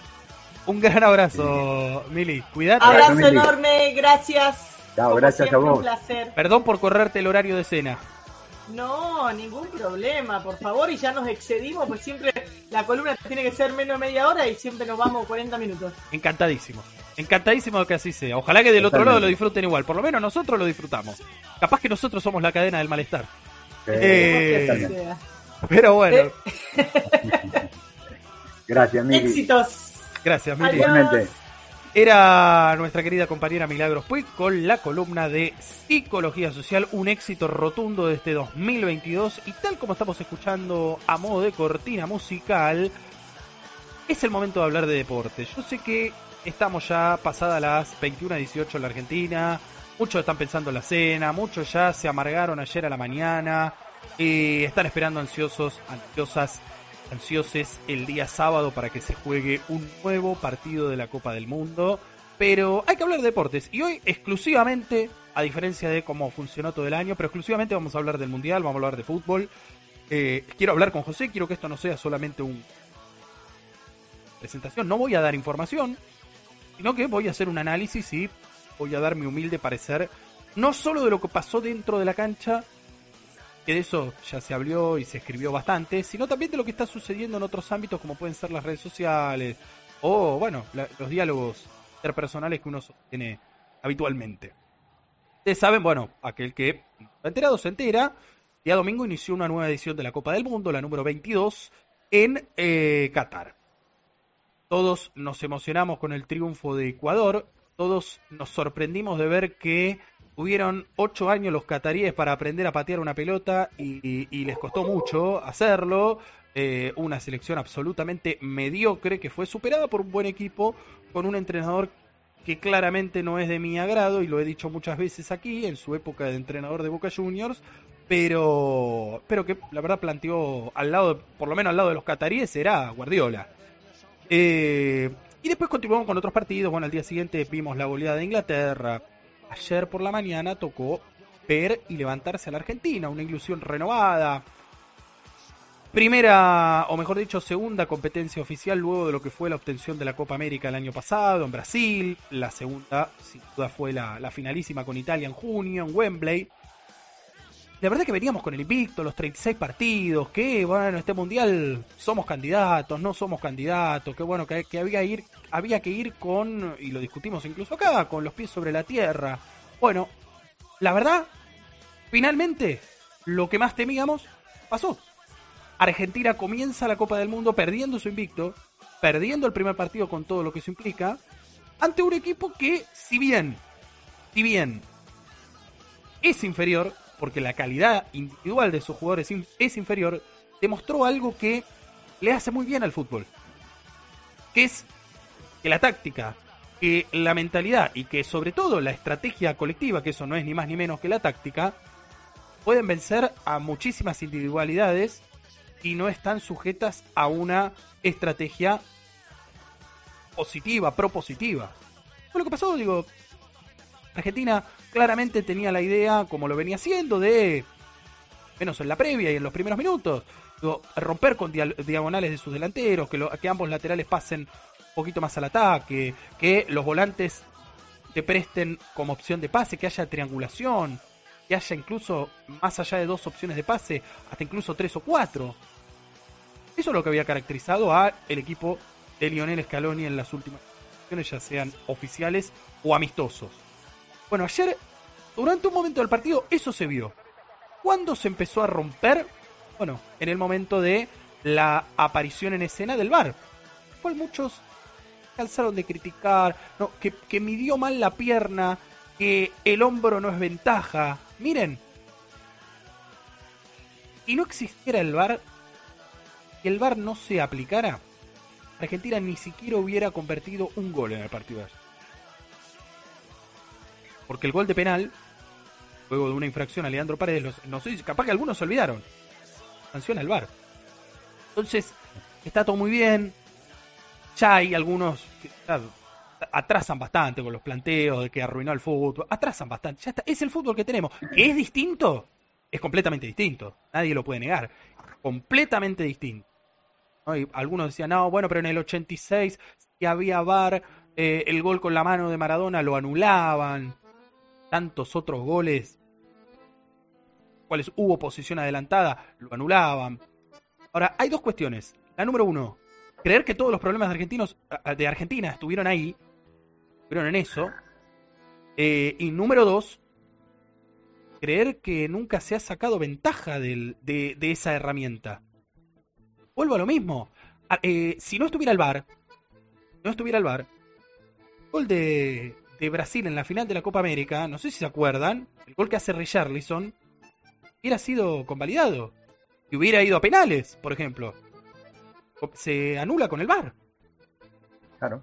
Entonces, está buenísimo y es propio también del al llamado folclore, esto de, bueno, sí, cuando nos beneficia está buenísimo y cuando no nos beneficia tanto es una mierda, el peor invento de la historia.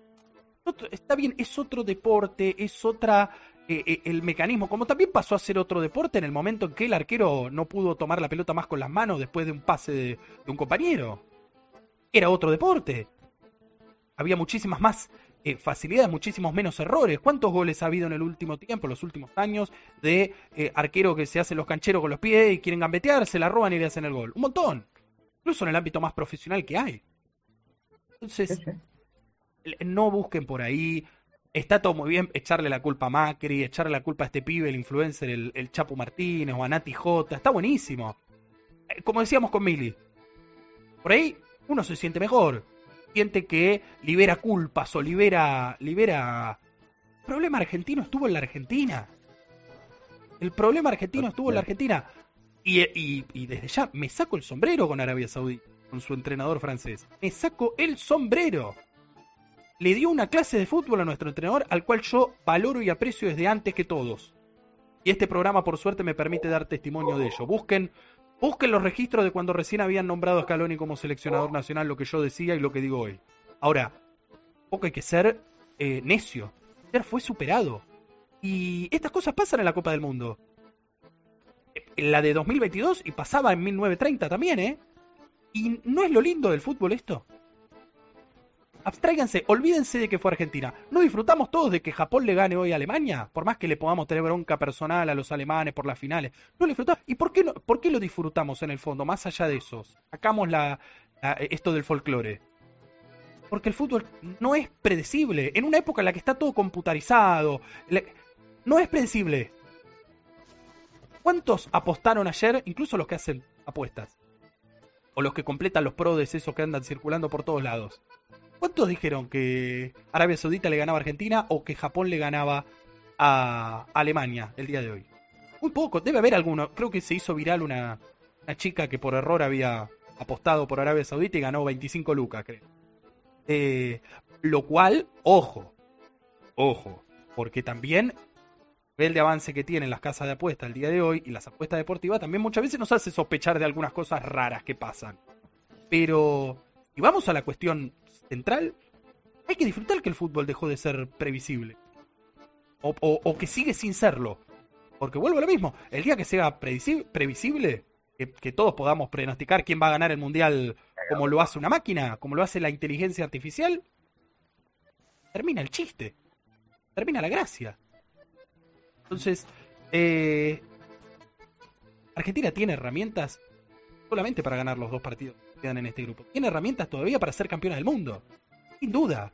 Hay otras selecciones que también lo tienen. Vimos el debut de Francia, que a pesar de haber tenido siete lesionados, eh, seleccionó 26 jugadores que ayer le dieron una verdadera paliza al equipo que tuvieron enfrente.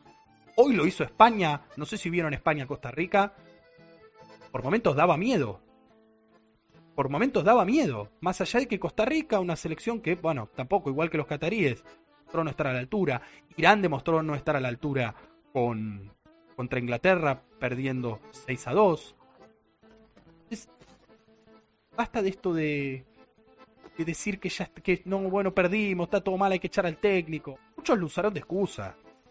Muchos lo usaron de excusa, incluso al interior del periodismo deportivo, donde están las peores víboras de la nación argentina, y de, tal vez del mundo, eh, o de las peores, ¿no? Pues, gente peor, pobre, gente peor pero permítanme la exageración tendenciosa. Y claro, cuando Argentina gana la Copa América, de la forma en que la ganó, diciendo hasta el día anterior que no le iba a ganar, que esto era un desastre, que estábamos destinados al fracaso, hubo muchos que tuvieron que, maquillarse todo y maquillar su discurso para seguir eh, a, la, a la corriente. ¿no? Porque cuando estás bien, claramente es más fácil seguir a la corriente. Ahora, cuando estás mal, también es fácil ir contra la corriente. ¿Me explico? Eh, lo importante es mantener la coherencia y es lo que uno puede hacer. Digo, uno de los más humildes logros que tiene un ser humano en su vida es mantenerse coherente eh, y defender los mismos, los mismos ideales, las mismas causas, los mismos valores, la misma ética. Yo no sé si mucho podemos decir que lo mantuvimos, pero sobre todo quienes tienen una responsabilidad formando opinión, como formadores de opinión, pueden hacer análisis tan eh, vacíos y tan prejuiciosos en un cierto punto. Está, Argentina perdió su primer partido, ganando los próximos dos, eh, obtiene la clasificación porque depende de sí misma.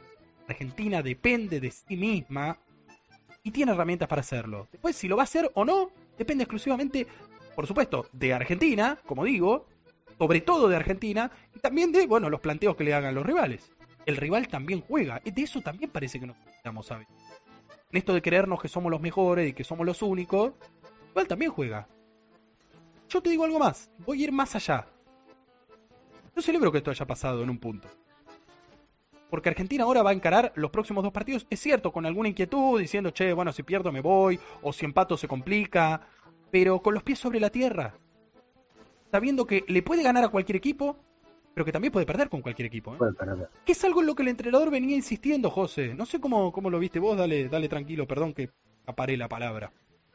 No, eh, realmente, si, si te digo que no me pegó, mentiría. Yo realmente este, no esperé nunca, me imaginé un resultado como este.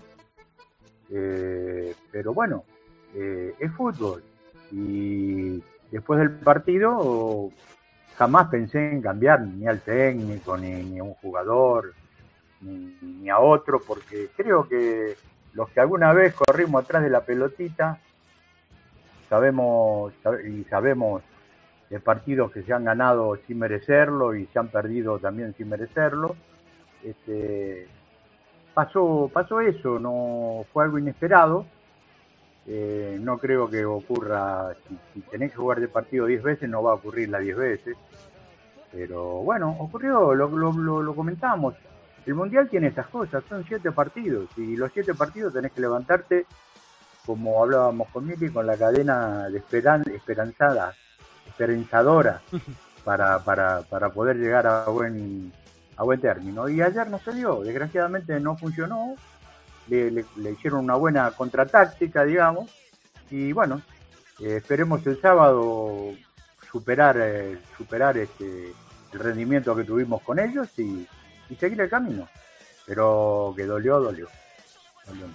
Totalmente. Em, pensar en los pibes, ¿no? Y alguna vez uno reconocerse en ese lugar. Los pibes que vieron su primer partido mundial con uso de la razón, haber visto esto no debe haber sido nada agradable, pero lo que quedan son ya siempre las anécdotas. Fíjate que hubo mucha gente que se juntó. En el caso de los pibes vi muchos pibes que se juntaron todos en las casas de un compañerito de la escuela o del club y pasaron toda la noche para ver el partido que fue a la, a la, a la mañana todos juntos. Entonces, esas cosas. Lo mismo el que se juntó en familia a verlo, no, no fue mi caso, yo nada.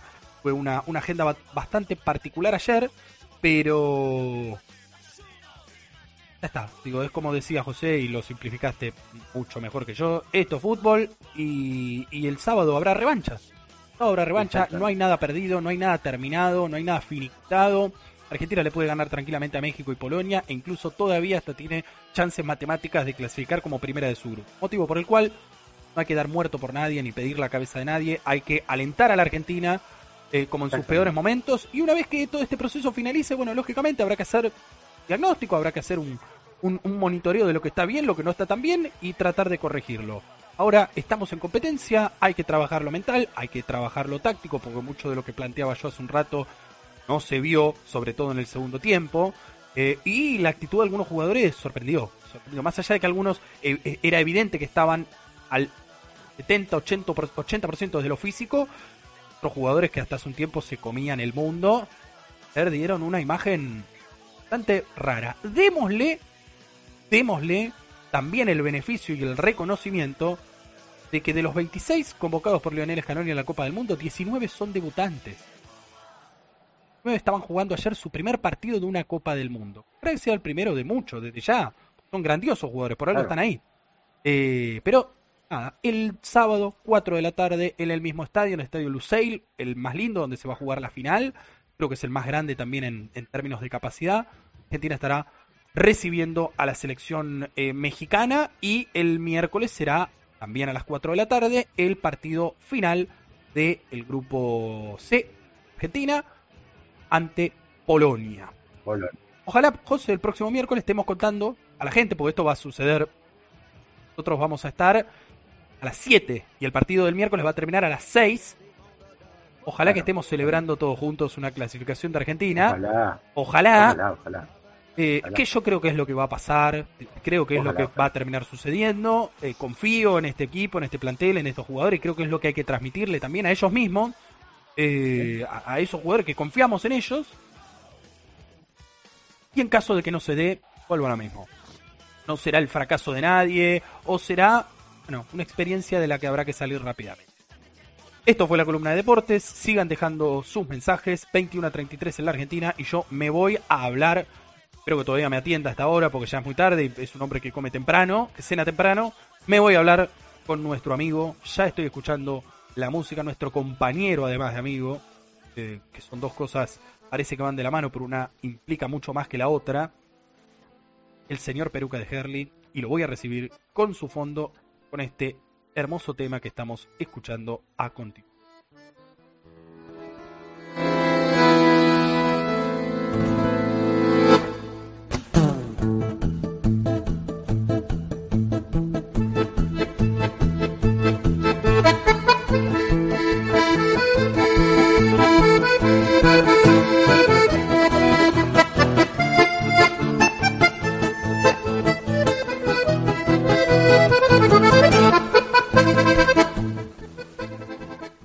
¿Cómo anda Peruca querido? ¿Cómo le va tanto tiempo, tantas horas que no nos vimos?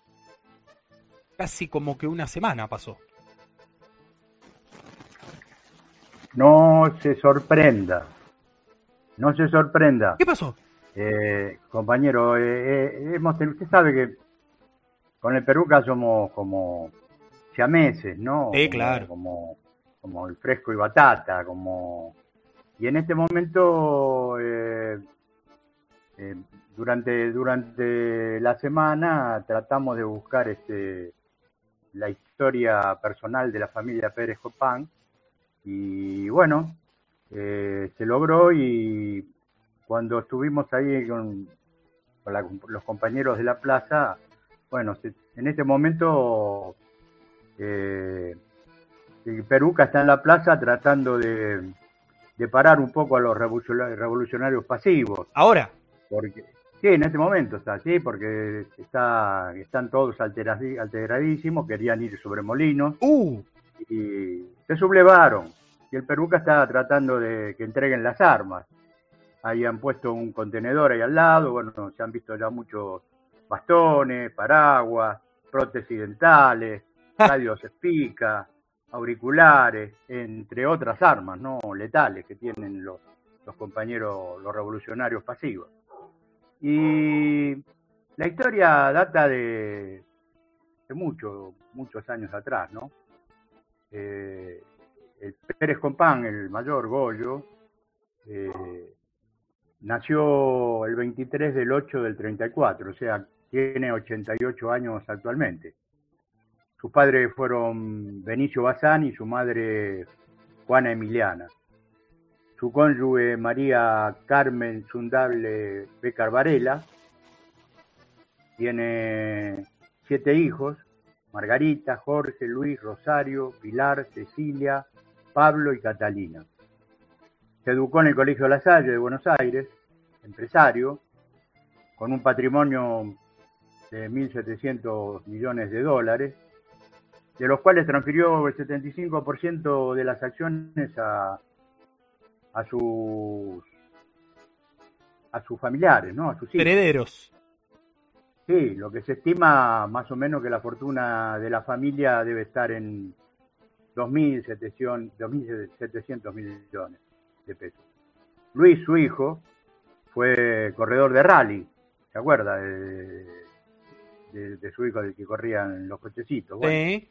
Actualmente, full time, está en la dirección de las empresas eh, controladas por la familia, eh, como eh, Molinos Río de la Plata, Pecón, bueno, enfermedades de Goyo, y decidió la esposa en algún momento vender, vender la empresa Pecón, ¿no? La familia, bueno, por supuesto, sigue encabezada por Goyo, aparecen regularmente entre los más ricos del mundo. También son dueños del Parque Temalquén. Mira vos. Sí, señor. Y la cadena de heladerías Munchis. Esa sí la conozco. propiedades se concentran en el país la el mayor número de Ferrari radicados en el país. ¿Qué tal? Desde siempre estuvo vinculado al Opus Dei. Eh, el emporio arrancó allá lejos con la constructora SADE, luego compró áreas petroleras y a IPF a través del de PECOM, en épocas de las privatizaciones. Exacto. Tuvo, tuvo participación en Telecom, Metrogas, Sur, entre otros. ¿Tuvo o tiene? En 1997 vendió el Banco Río a los españoles, a Santander, en 600 millones de dólares. Y arrancó lo que el siglo XXI eh, vendió su negocio a Petrobras y concentró todos los esfuerzos en, en la alimentación. Bien. Molinos, en el 2019, ganó 16.800 millones de dólares. Eh, con la empresa de alimentos.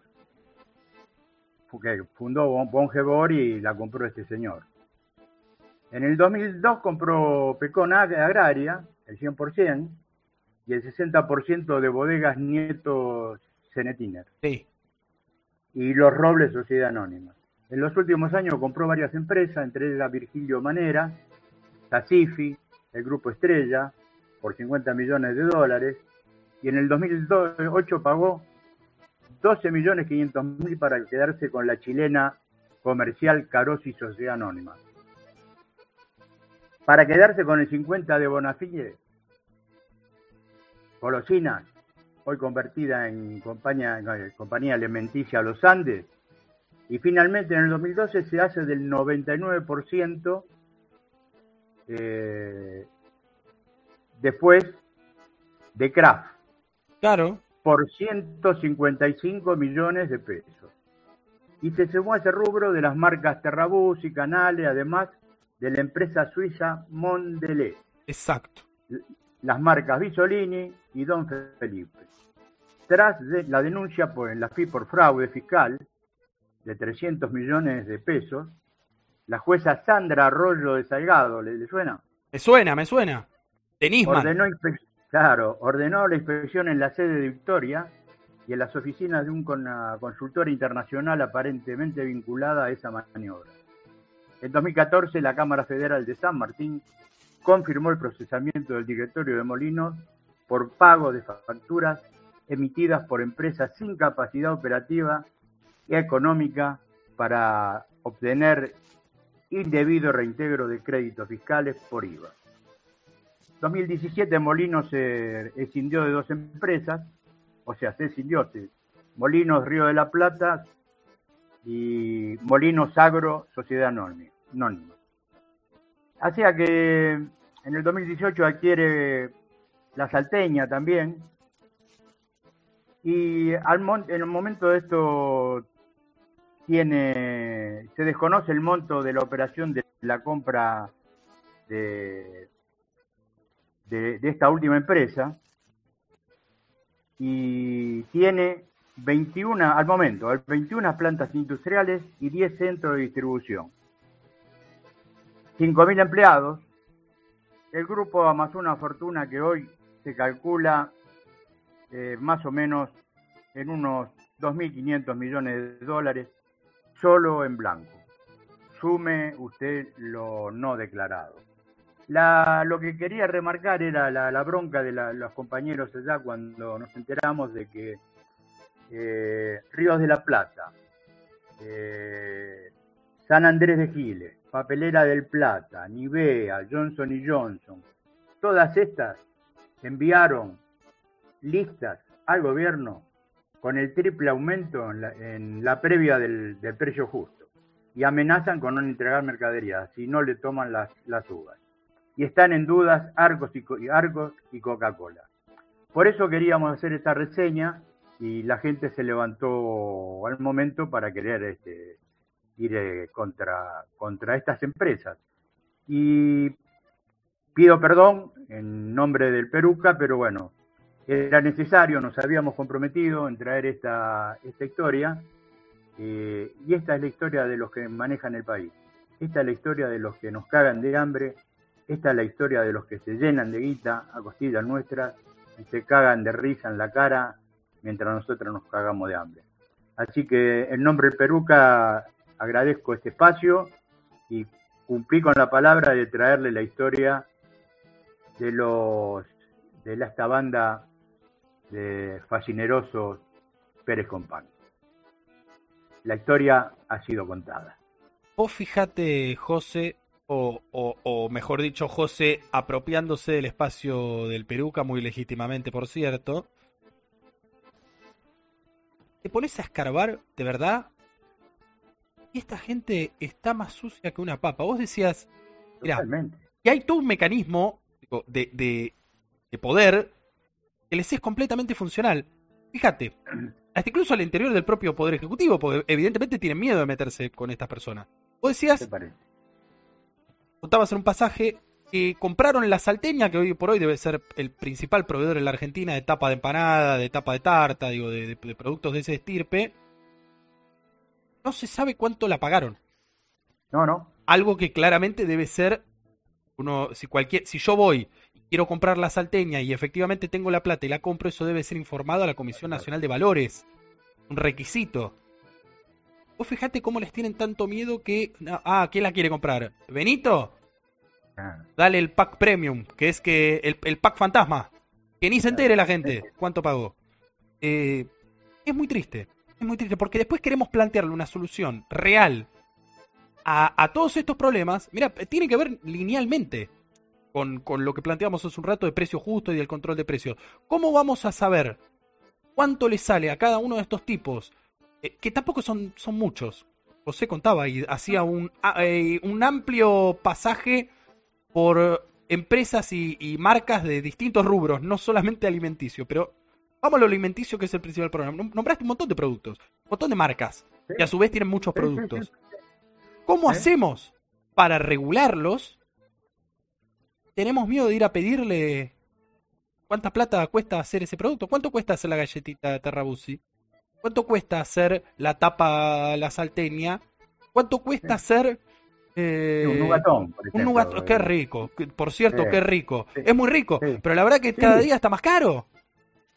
Es muy rico, pero ellos se hacen ricos con eso. Pero si no, no, fuimos capaces, no fuimos capaces de saber cuánto se pagó por la salteña, porque ellos tienen que pagar en un impuesto por, por, la transferencia de, esa empresa. Exacto. Y no sabemos. No sabe el Estado cuánto pagó. la verdad que realmente es... Por eso la gente se pone loca y los muchachos prefieren quedarse sin dientes postizos, pero pegarle con un con una prótesis en el ojo algún Pérez Compán, viste, la verdad, porque este, duele, duele mucho toda esta pasividad. Así que bueno, eh, no digo que para la próxima, pero en, la, en, próximos programas y traeré seguramente la historia de, del dueño de Arcor, porque no va a transar seguramente. Así que me comprometo en la próxima a traerlo de Arcor. Otro Luis sin cagarle el tiempo al peruca porque se va a enojar después de eso. No, no, no, claro. Va a pensar que usted lo quiere opacar. Ya si lo hace dos veces va a pensar que está bien que una vez le cubra el lugar, pero ya la segunda es como más, más rara. Exactamente. Más rara. No, no, no. Lo, lo vamos a hacer de otra manera. Gracias, José. Nos vamos No, rápidamente habiendo hecho esta suerte de salita azul y blanca empresarial, que no es una Eh, mala idea. No es una mala idea, porque claro, uno a veces se encandila, o mejor dicho, se obnubila hablando de dirigentes políticos y después resulta que los que tienen el poder real son estos. Y los Pero que hay te- que conocer la historia son estos. ¿Vos te diste cuenta que eh, nombramos un apellido, un- una, una empresa, Molinos, ¿sí? y es todo lo que encontrás adentro del supermercado? Pero lo decíamos, lo decíamos el otro día también, José. Creo que con el, no me recuerdo si en el prólogo o en el peruca, pero sí, sí, te pones a escarbar un poco y, y- y el problema tal vez es grande, pero los causantes del problema son muy pocos. Son muy pocos. Lo que pasa es que claro son que muy son poderosos, tienen mucho dinero. Eh, y la manera en la que uno puede afrontar, enfrentar, confrontar a estos pocos que tienen mucho es que los muchos que tenemos poco no nos distraigamos hablando de estupideces o de inventar grietas estúpidas entre nosotros. Y eso sucede muchas veces al interior de una misma fuerza política. Pero bueno, en un rato la seguimos. Queridos oyentes, oyentas, 21 a 48 en la Argentina, televidentes, ya no sé, ya les dije, no sé cómo llamarlos. Eh, tengo más mensajes de la querida Laura que nos dice, a ver, y ya vamos encarando el cierre porque si bien arrancamos media hora más tarde, bueno, escenario, hay que hacer mucho. Estos días igualmente fue demasiada pérdida. Eve, Pablo Milanés, el partido, yo me la, saré- me la pasé llorando. Menos mal que el cumple de mi hijo se pudo realizar en la canchita. Bueno, Nos contó el sábado eh, con Elena que, que pudieron hacer el festejo. Yo trato de romper esa cadena siempre. De hecho, mañana conseguí entrada gratis para el teatro acá en Caseros. Así las amigas cortamos la semana. Muy bien. A mí últimamente se me sale la cadena enseguida. Forma parte de algunas grupas y lamentablemente me sacan de eje. Me parece que la vida es más simple. Muy interesante romper con la cadena de malestar. Qué bien se siente ser coherente, no es fácil. Eh, tal cual, la buena comunicación es fundamental. Validar, lo estoy aprendiendo en terapia de taller de padres. Todos se hacen Ya. o nos hacemos los boludos. Qué tremendo ser chivo expiatorio. Gracias, bueno. Mili. Le dice Laura. Y ahora sobre lo que conversábamos recién con el Peruca. La plata llama a la plata arroyo sacado. Eh, bueno, ¿qué le vamos a hacer? Son, son, son siempre los mismos y siempre la Momento de hablar en AFK en el cierre de este programa número 35. Un poquito, un poquito. A ver, que los problemas son mucho más amplios que solamente argentinos. Hablar de América Latina, hablar de nuestra querida región. También la solución es más amplia que solo la Argentina. Hablamos un poco sobre lo que está pasando en algunos países hermanos de nuestra patria grande.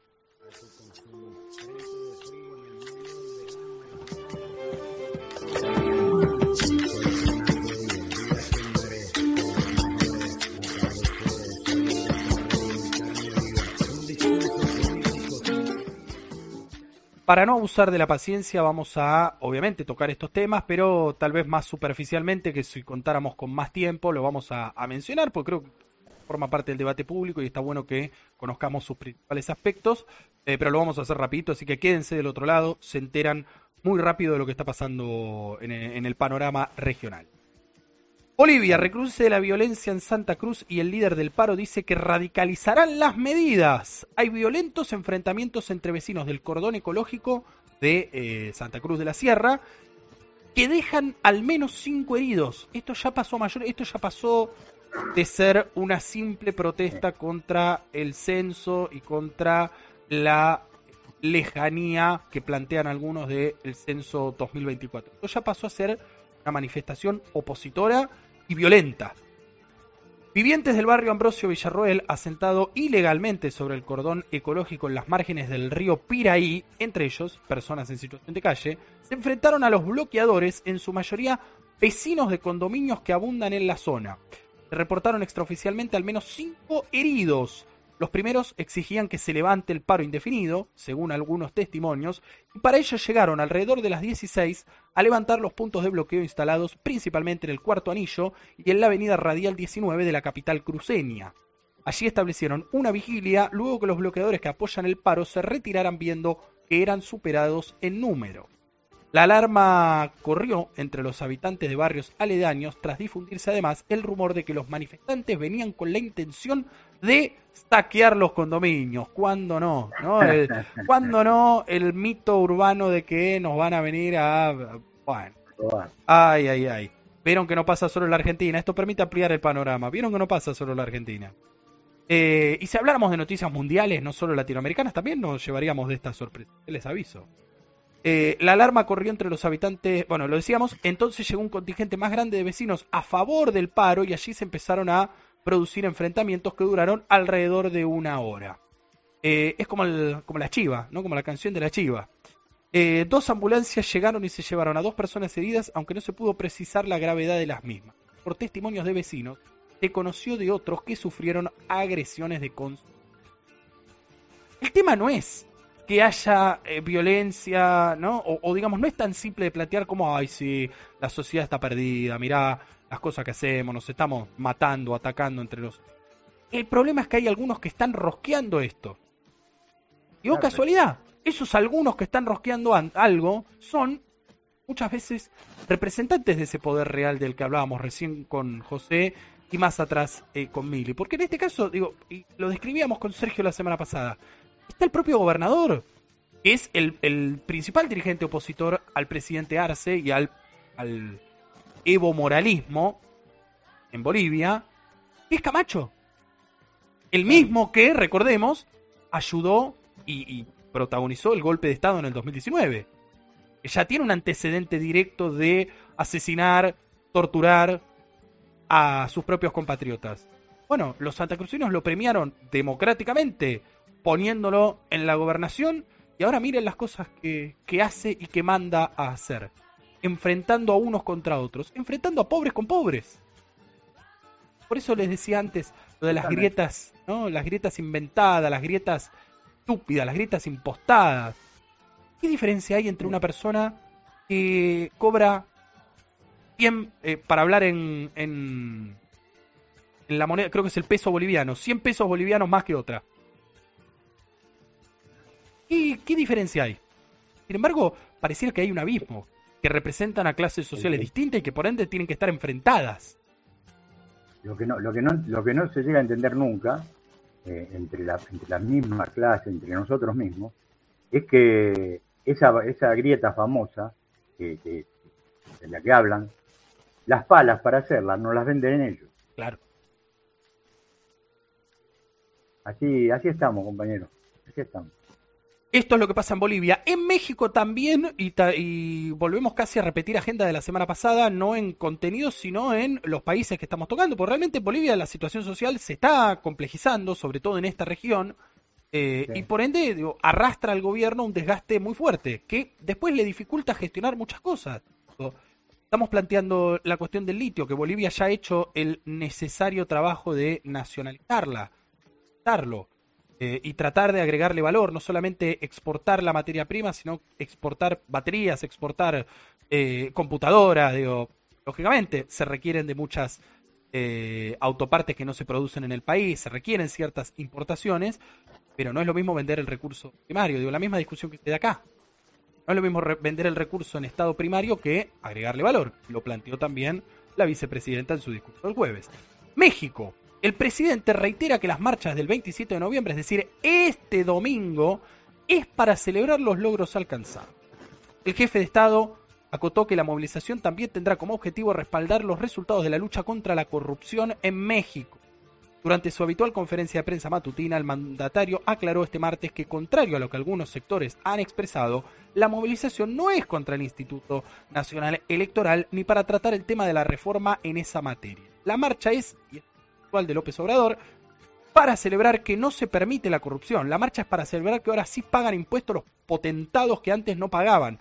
La marcha es para celebrar que tenemos finanzas públicas sanas, para decir que nos sentimos muy dichosos de estar entre todos apoyando a los más pobres. La marcha es para decir que no queremos que en México haya racismo y que vamos ganando esa batalla. Justamente el domingo, tal como decíamos el miércoles pasado, se celebran cuatro años de eh, el triunfo de Morena, el triunfo de López Obrador, que, recordemos, el 24 deberá buscar la reelección. No lo va a poder hacer en términos personales el actual presidente, pero sí fuerza política en todas las encuestas que circulan hoy por hoy. Está posicionada como la más favorita para ganar esa contienda y para darle una continuidad ya de 12 años, un proyecto que en cuatro hizo muchísimo, muchísimo más que los dirigentes que lo precedieron pudieron hacer en 20 o 30. Y eso el pueblo mexicano lo valora. Y América Latina también lo valora. No, estamos acostumbrados a que México, tan cerca ¿no? de, ese famoso patrio trasero, llamado patrio trasero, haya un gobierno soberano, un gobierno con eh, las ideas tan claras. Y, la integración, digo, el sentido de, pertenencia. Cuando históricamente en México se eh, ufanaron los mandatarios de cierto sector político de ser los primeros contactos con Estados Unidos, hoy es un gobierno que mira el sur, que está planteando la solución a las distintas problemáticas de manera conjunta. Por suerte, el primero de enero también tendrá el apoyo de la República Federativa de Brasil, otro gigante de nuestro continente. también es gigante, es enorme. Falta darnos un poco más y dejar de discutir pavadas al interior y fuera de nuestra frontera. Por ejemplo, lo que está pasando en Perú. Y con esto cerramos la columna siendo las 21.58. La OEA se suma al tablero en Perú. La, OEA, usted escuchó bien, la Organización de Estados Americanos, el señor Luis Almagro, ha vuelto mala palabra en el último tiempo. Claro, y en esta noticia de Nazaret Balbás que se publica el día lunes en Actualidad RT, portal del canal ruso de noticias, se pregunta el periodista, ¿podrá destrabar la crisis de Pedro Castillo o agudizarla? El propio Pedro Castillo pidió la Carta Democrática de la OEA, que para quien no está en tema, lo que plantea es, miren, en nuestro país se están vulnerando los principios, los valores democráticos, hay un poder del Estado que quiere pasar por encima de otro, vengan a darme una mano. Existe un foro, supuestamente, entre comillas, para ayudar para ayudarnos, darnos, tender puentes, tender lazos entre nuestras naciones, se supone que cuando hay un conflicto, esta organización, en vez de financiar paralelamente a los que causan las protestas, los que causan este, esta supuesta desviación, debería operar diplomáticamente. Dar auxilio a quien lo está planteando. Bueno, sabemos que la OEA en el 90% de los casos ha hecho Exactamente. Una misión del organismo llegó a Lima en un momento de alta tensión para el Ejecutivo que no ha tenido ni un mes de paz desde que asumió el poder. Recordemos, Pedro Castillo asumió en julio del 2021, o sea, mes y un año y cuatro meses. Parece que está hace 10 años con todo lo que le ha pasado. todos los quilombos. Todos los quilombos que te parece que sucedieron 10 años. Y es algo que habíamos anticipado, digo. Se sabía que esto iba a ocurrir porque, bien planteó Sergio, en Perú hay hace años una crisis de representación muy fuerte. Este gobierno ha, sido elegido democráticamente por un margen muy pequeño, pero que ha ganado legítimamente las elecciones contra una fuerza que agrupaba lo peor de la derecha y de la política peruana, ha tenido sus traspiés, como lo han tenido todos los gobiernos progresistas hasta ahora, digo, hasta el gobierno de, el, recién llegado, casi diría, Gustavo Petro en sus 100 días ha tenido algunos tropiezos y ha tenido algunas falencias para cumplir eh, alguna de sus promesas de campaña.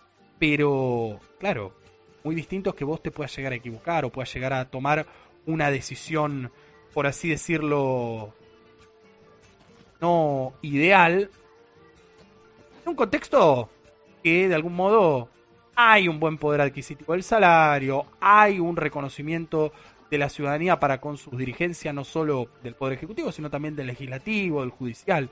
Algo que en Perú no pasa. Y no es como en la Argentina, digo, no pasa. Pasa, no pasa. Eh, bien, la interminable crisis política en Perú suma un nuevo actor a partir de este lunes con la llegada a, la, a, Lima de una nueva misión de la Organización de Estados Americanos que se ha propuesto desescalar las turbulencias que acosan a Pedro Castillo desde su llegada al poder. El mandatario es el primero en reunirse con la misión un Castillo, el propósito de la visita es que el grupo de alto nivel conozca lo que sucede en el Perú y cómo algunos sectores quieren poner y cómo algunos sectores quieren poner en peligro la democracia y estabilidad del país. Esto es un textual del presidente. Y además lo escribió, por supuesto, en redes sociales. Durante esta jornada del lunes, la delegación tuvo eh, se reunió con el jefe del Congreso, José Williams, y la presidenta del Poder Judicial, Elvia Barrios. Es decir, juntaron con todos, todos los representantes, entre comillas, democráticos, de la democracia peruana, con el objetivo de contar con el relato de los protagonistas de un conflicto sin tregua, es decir, tener todas las campanas. La presencia de la misión se produce un mes después de que el gobierno peruano activara la Carta Democrática Interamericana, un mecanismo que tiene como norte velar por la democracia en situaciones de inestabilidad política. Tras su visita al país, la agrupación realizará un informe de situación que presentará ante el Consejo Permanente de la OEA para su evaluación. A ver, podríamos hablar mucho más, como digo, eh, está mal prejuzgar en cierto punto porque hasta no conocer este informe uno no puede saber qué rol va a jugar la OEA. Lo cierto es que, genuinamente, si nos guiamos por sus últimas intervenciones políticas, por ejemplo, el caso que mencionamos hace un rato, el golpe en Bolivia, que no tiene una buena reputación la OEA y sobre todo su eh, secretario general Luis Almagro, otrora dirigente importante del Frente Amplio Uruguayo que se ha acercado mucho más que a Pepe Mujica y a Tabaré Vázquez, con el tiempo está mucho más cerca de Juan Guaidó, por ejemplo, o de Donald Trump. Eh, es cierto que a partir del triunfo demócrata bajó mucho el copete, bajó mucho los humos, porque vio que también el contexto le estaba haciendo adverso, todos sus amigos y amigas perdían las elecciones mágicamente. Eh, ¿Por qué será, no? El grupo de Lima que él ayudó a conformar, ahora tiene todos gobiernos progresistas, entonces tiene un perfil más bajo. Pero como bien nos enseñó el querido Burka y otros representantes históricos de esta lucha latinoamericana, el imperialismo no da puntadas sin ir. Y a veces puede cambiar las formas, puede cambiar los modales, puede actuar más directamente o más subterráneamente, pero está interesado en seguir, justamente, como, y como es propio a su naturaleza casi, seguir fortaleciendo el imperio en lugar de eh, desestabilizar pueden estar desestabilizados todos los supuestos AT. Imperio siempre tiene que estar en orden. La casa ahí siempre tiene que estar en orden. Muchas veces, y muy tristemente, muchos ciudadanos latinoamericanos no estadounidenses nos prestamos a este juego. Aquí en la Argentina hemos tenido múltiples amigos eh, y, bueno, esos que tenían relaciones carnales con, los Estados Unidos y que las padecíamos, no quiero ser más explícito, oh. pero que las consecuencias de esas relaciones las padecíamos los ciudadanos, trabajadores y trabajadoras de a pie. José. Nosotros.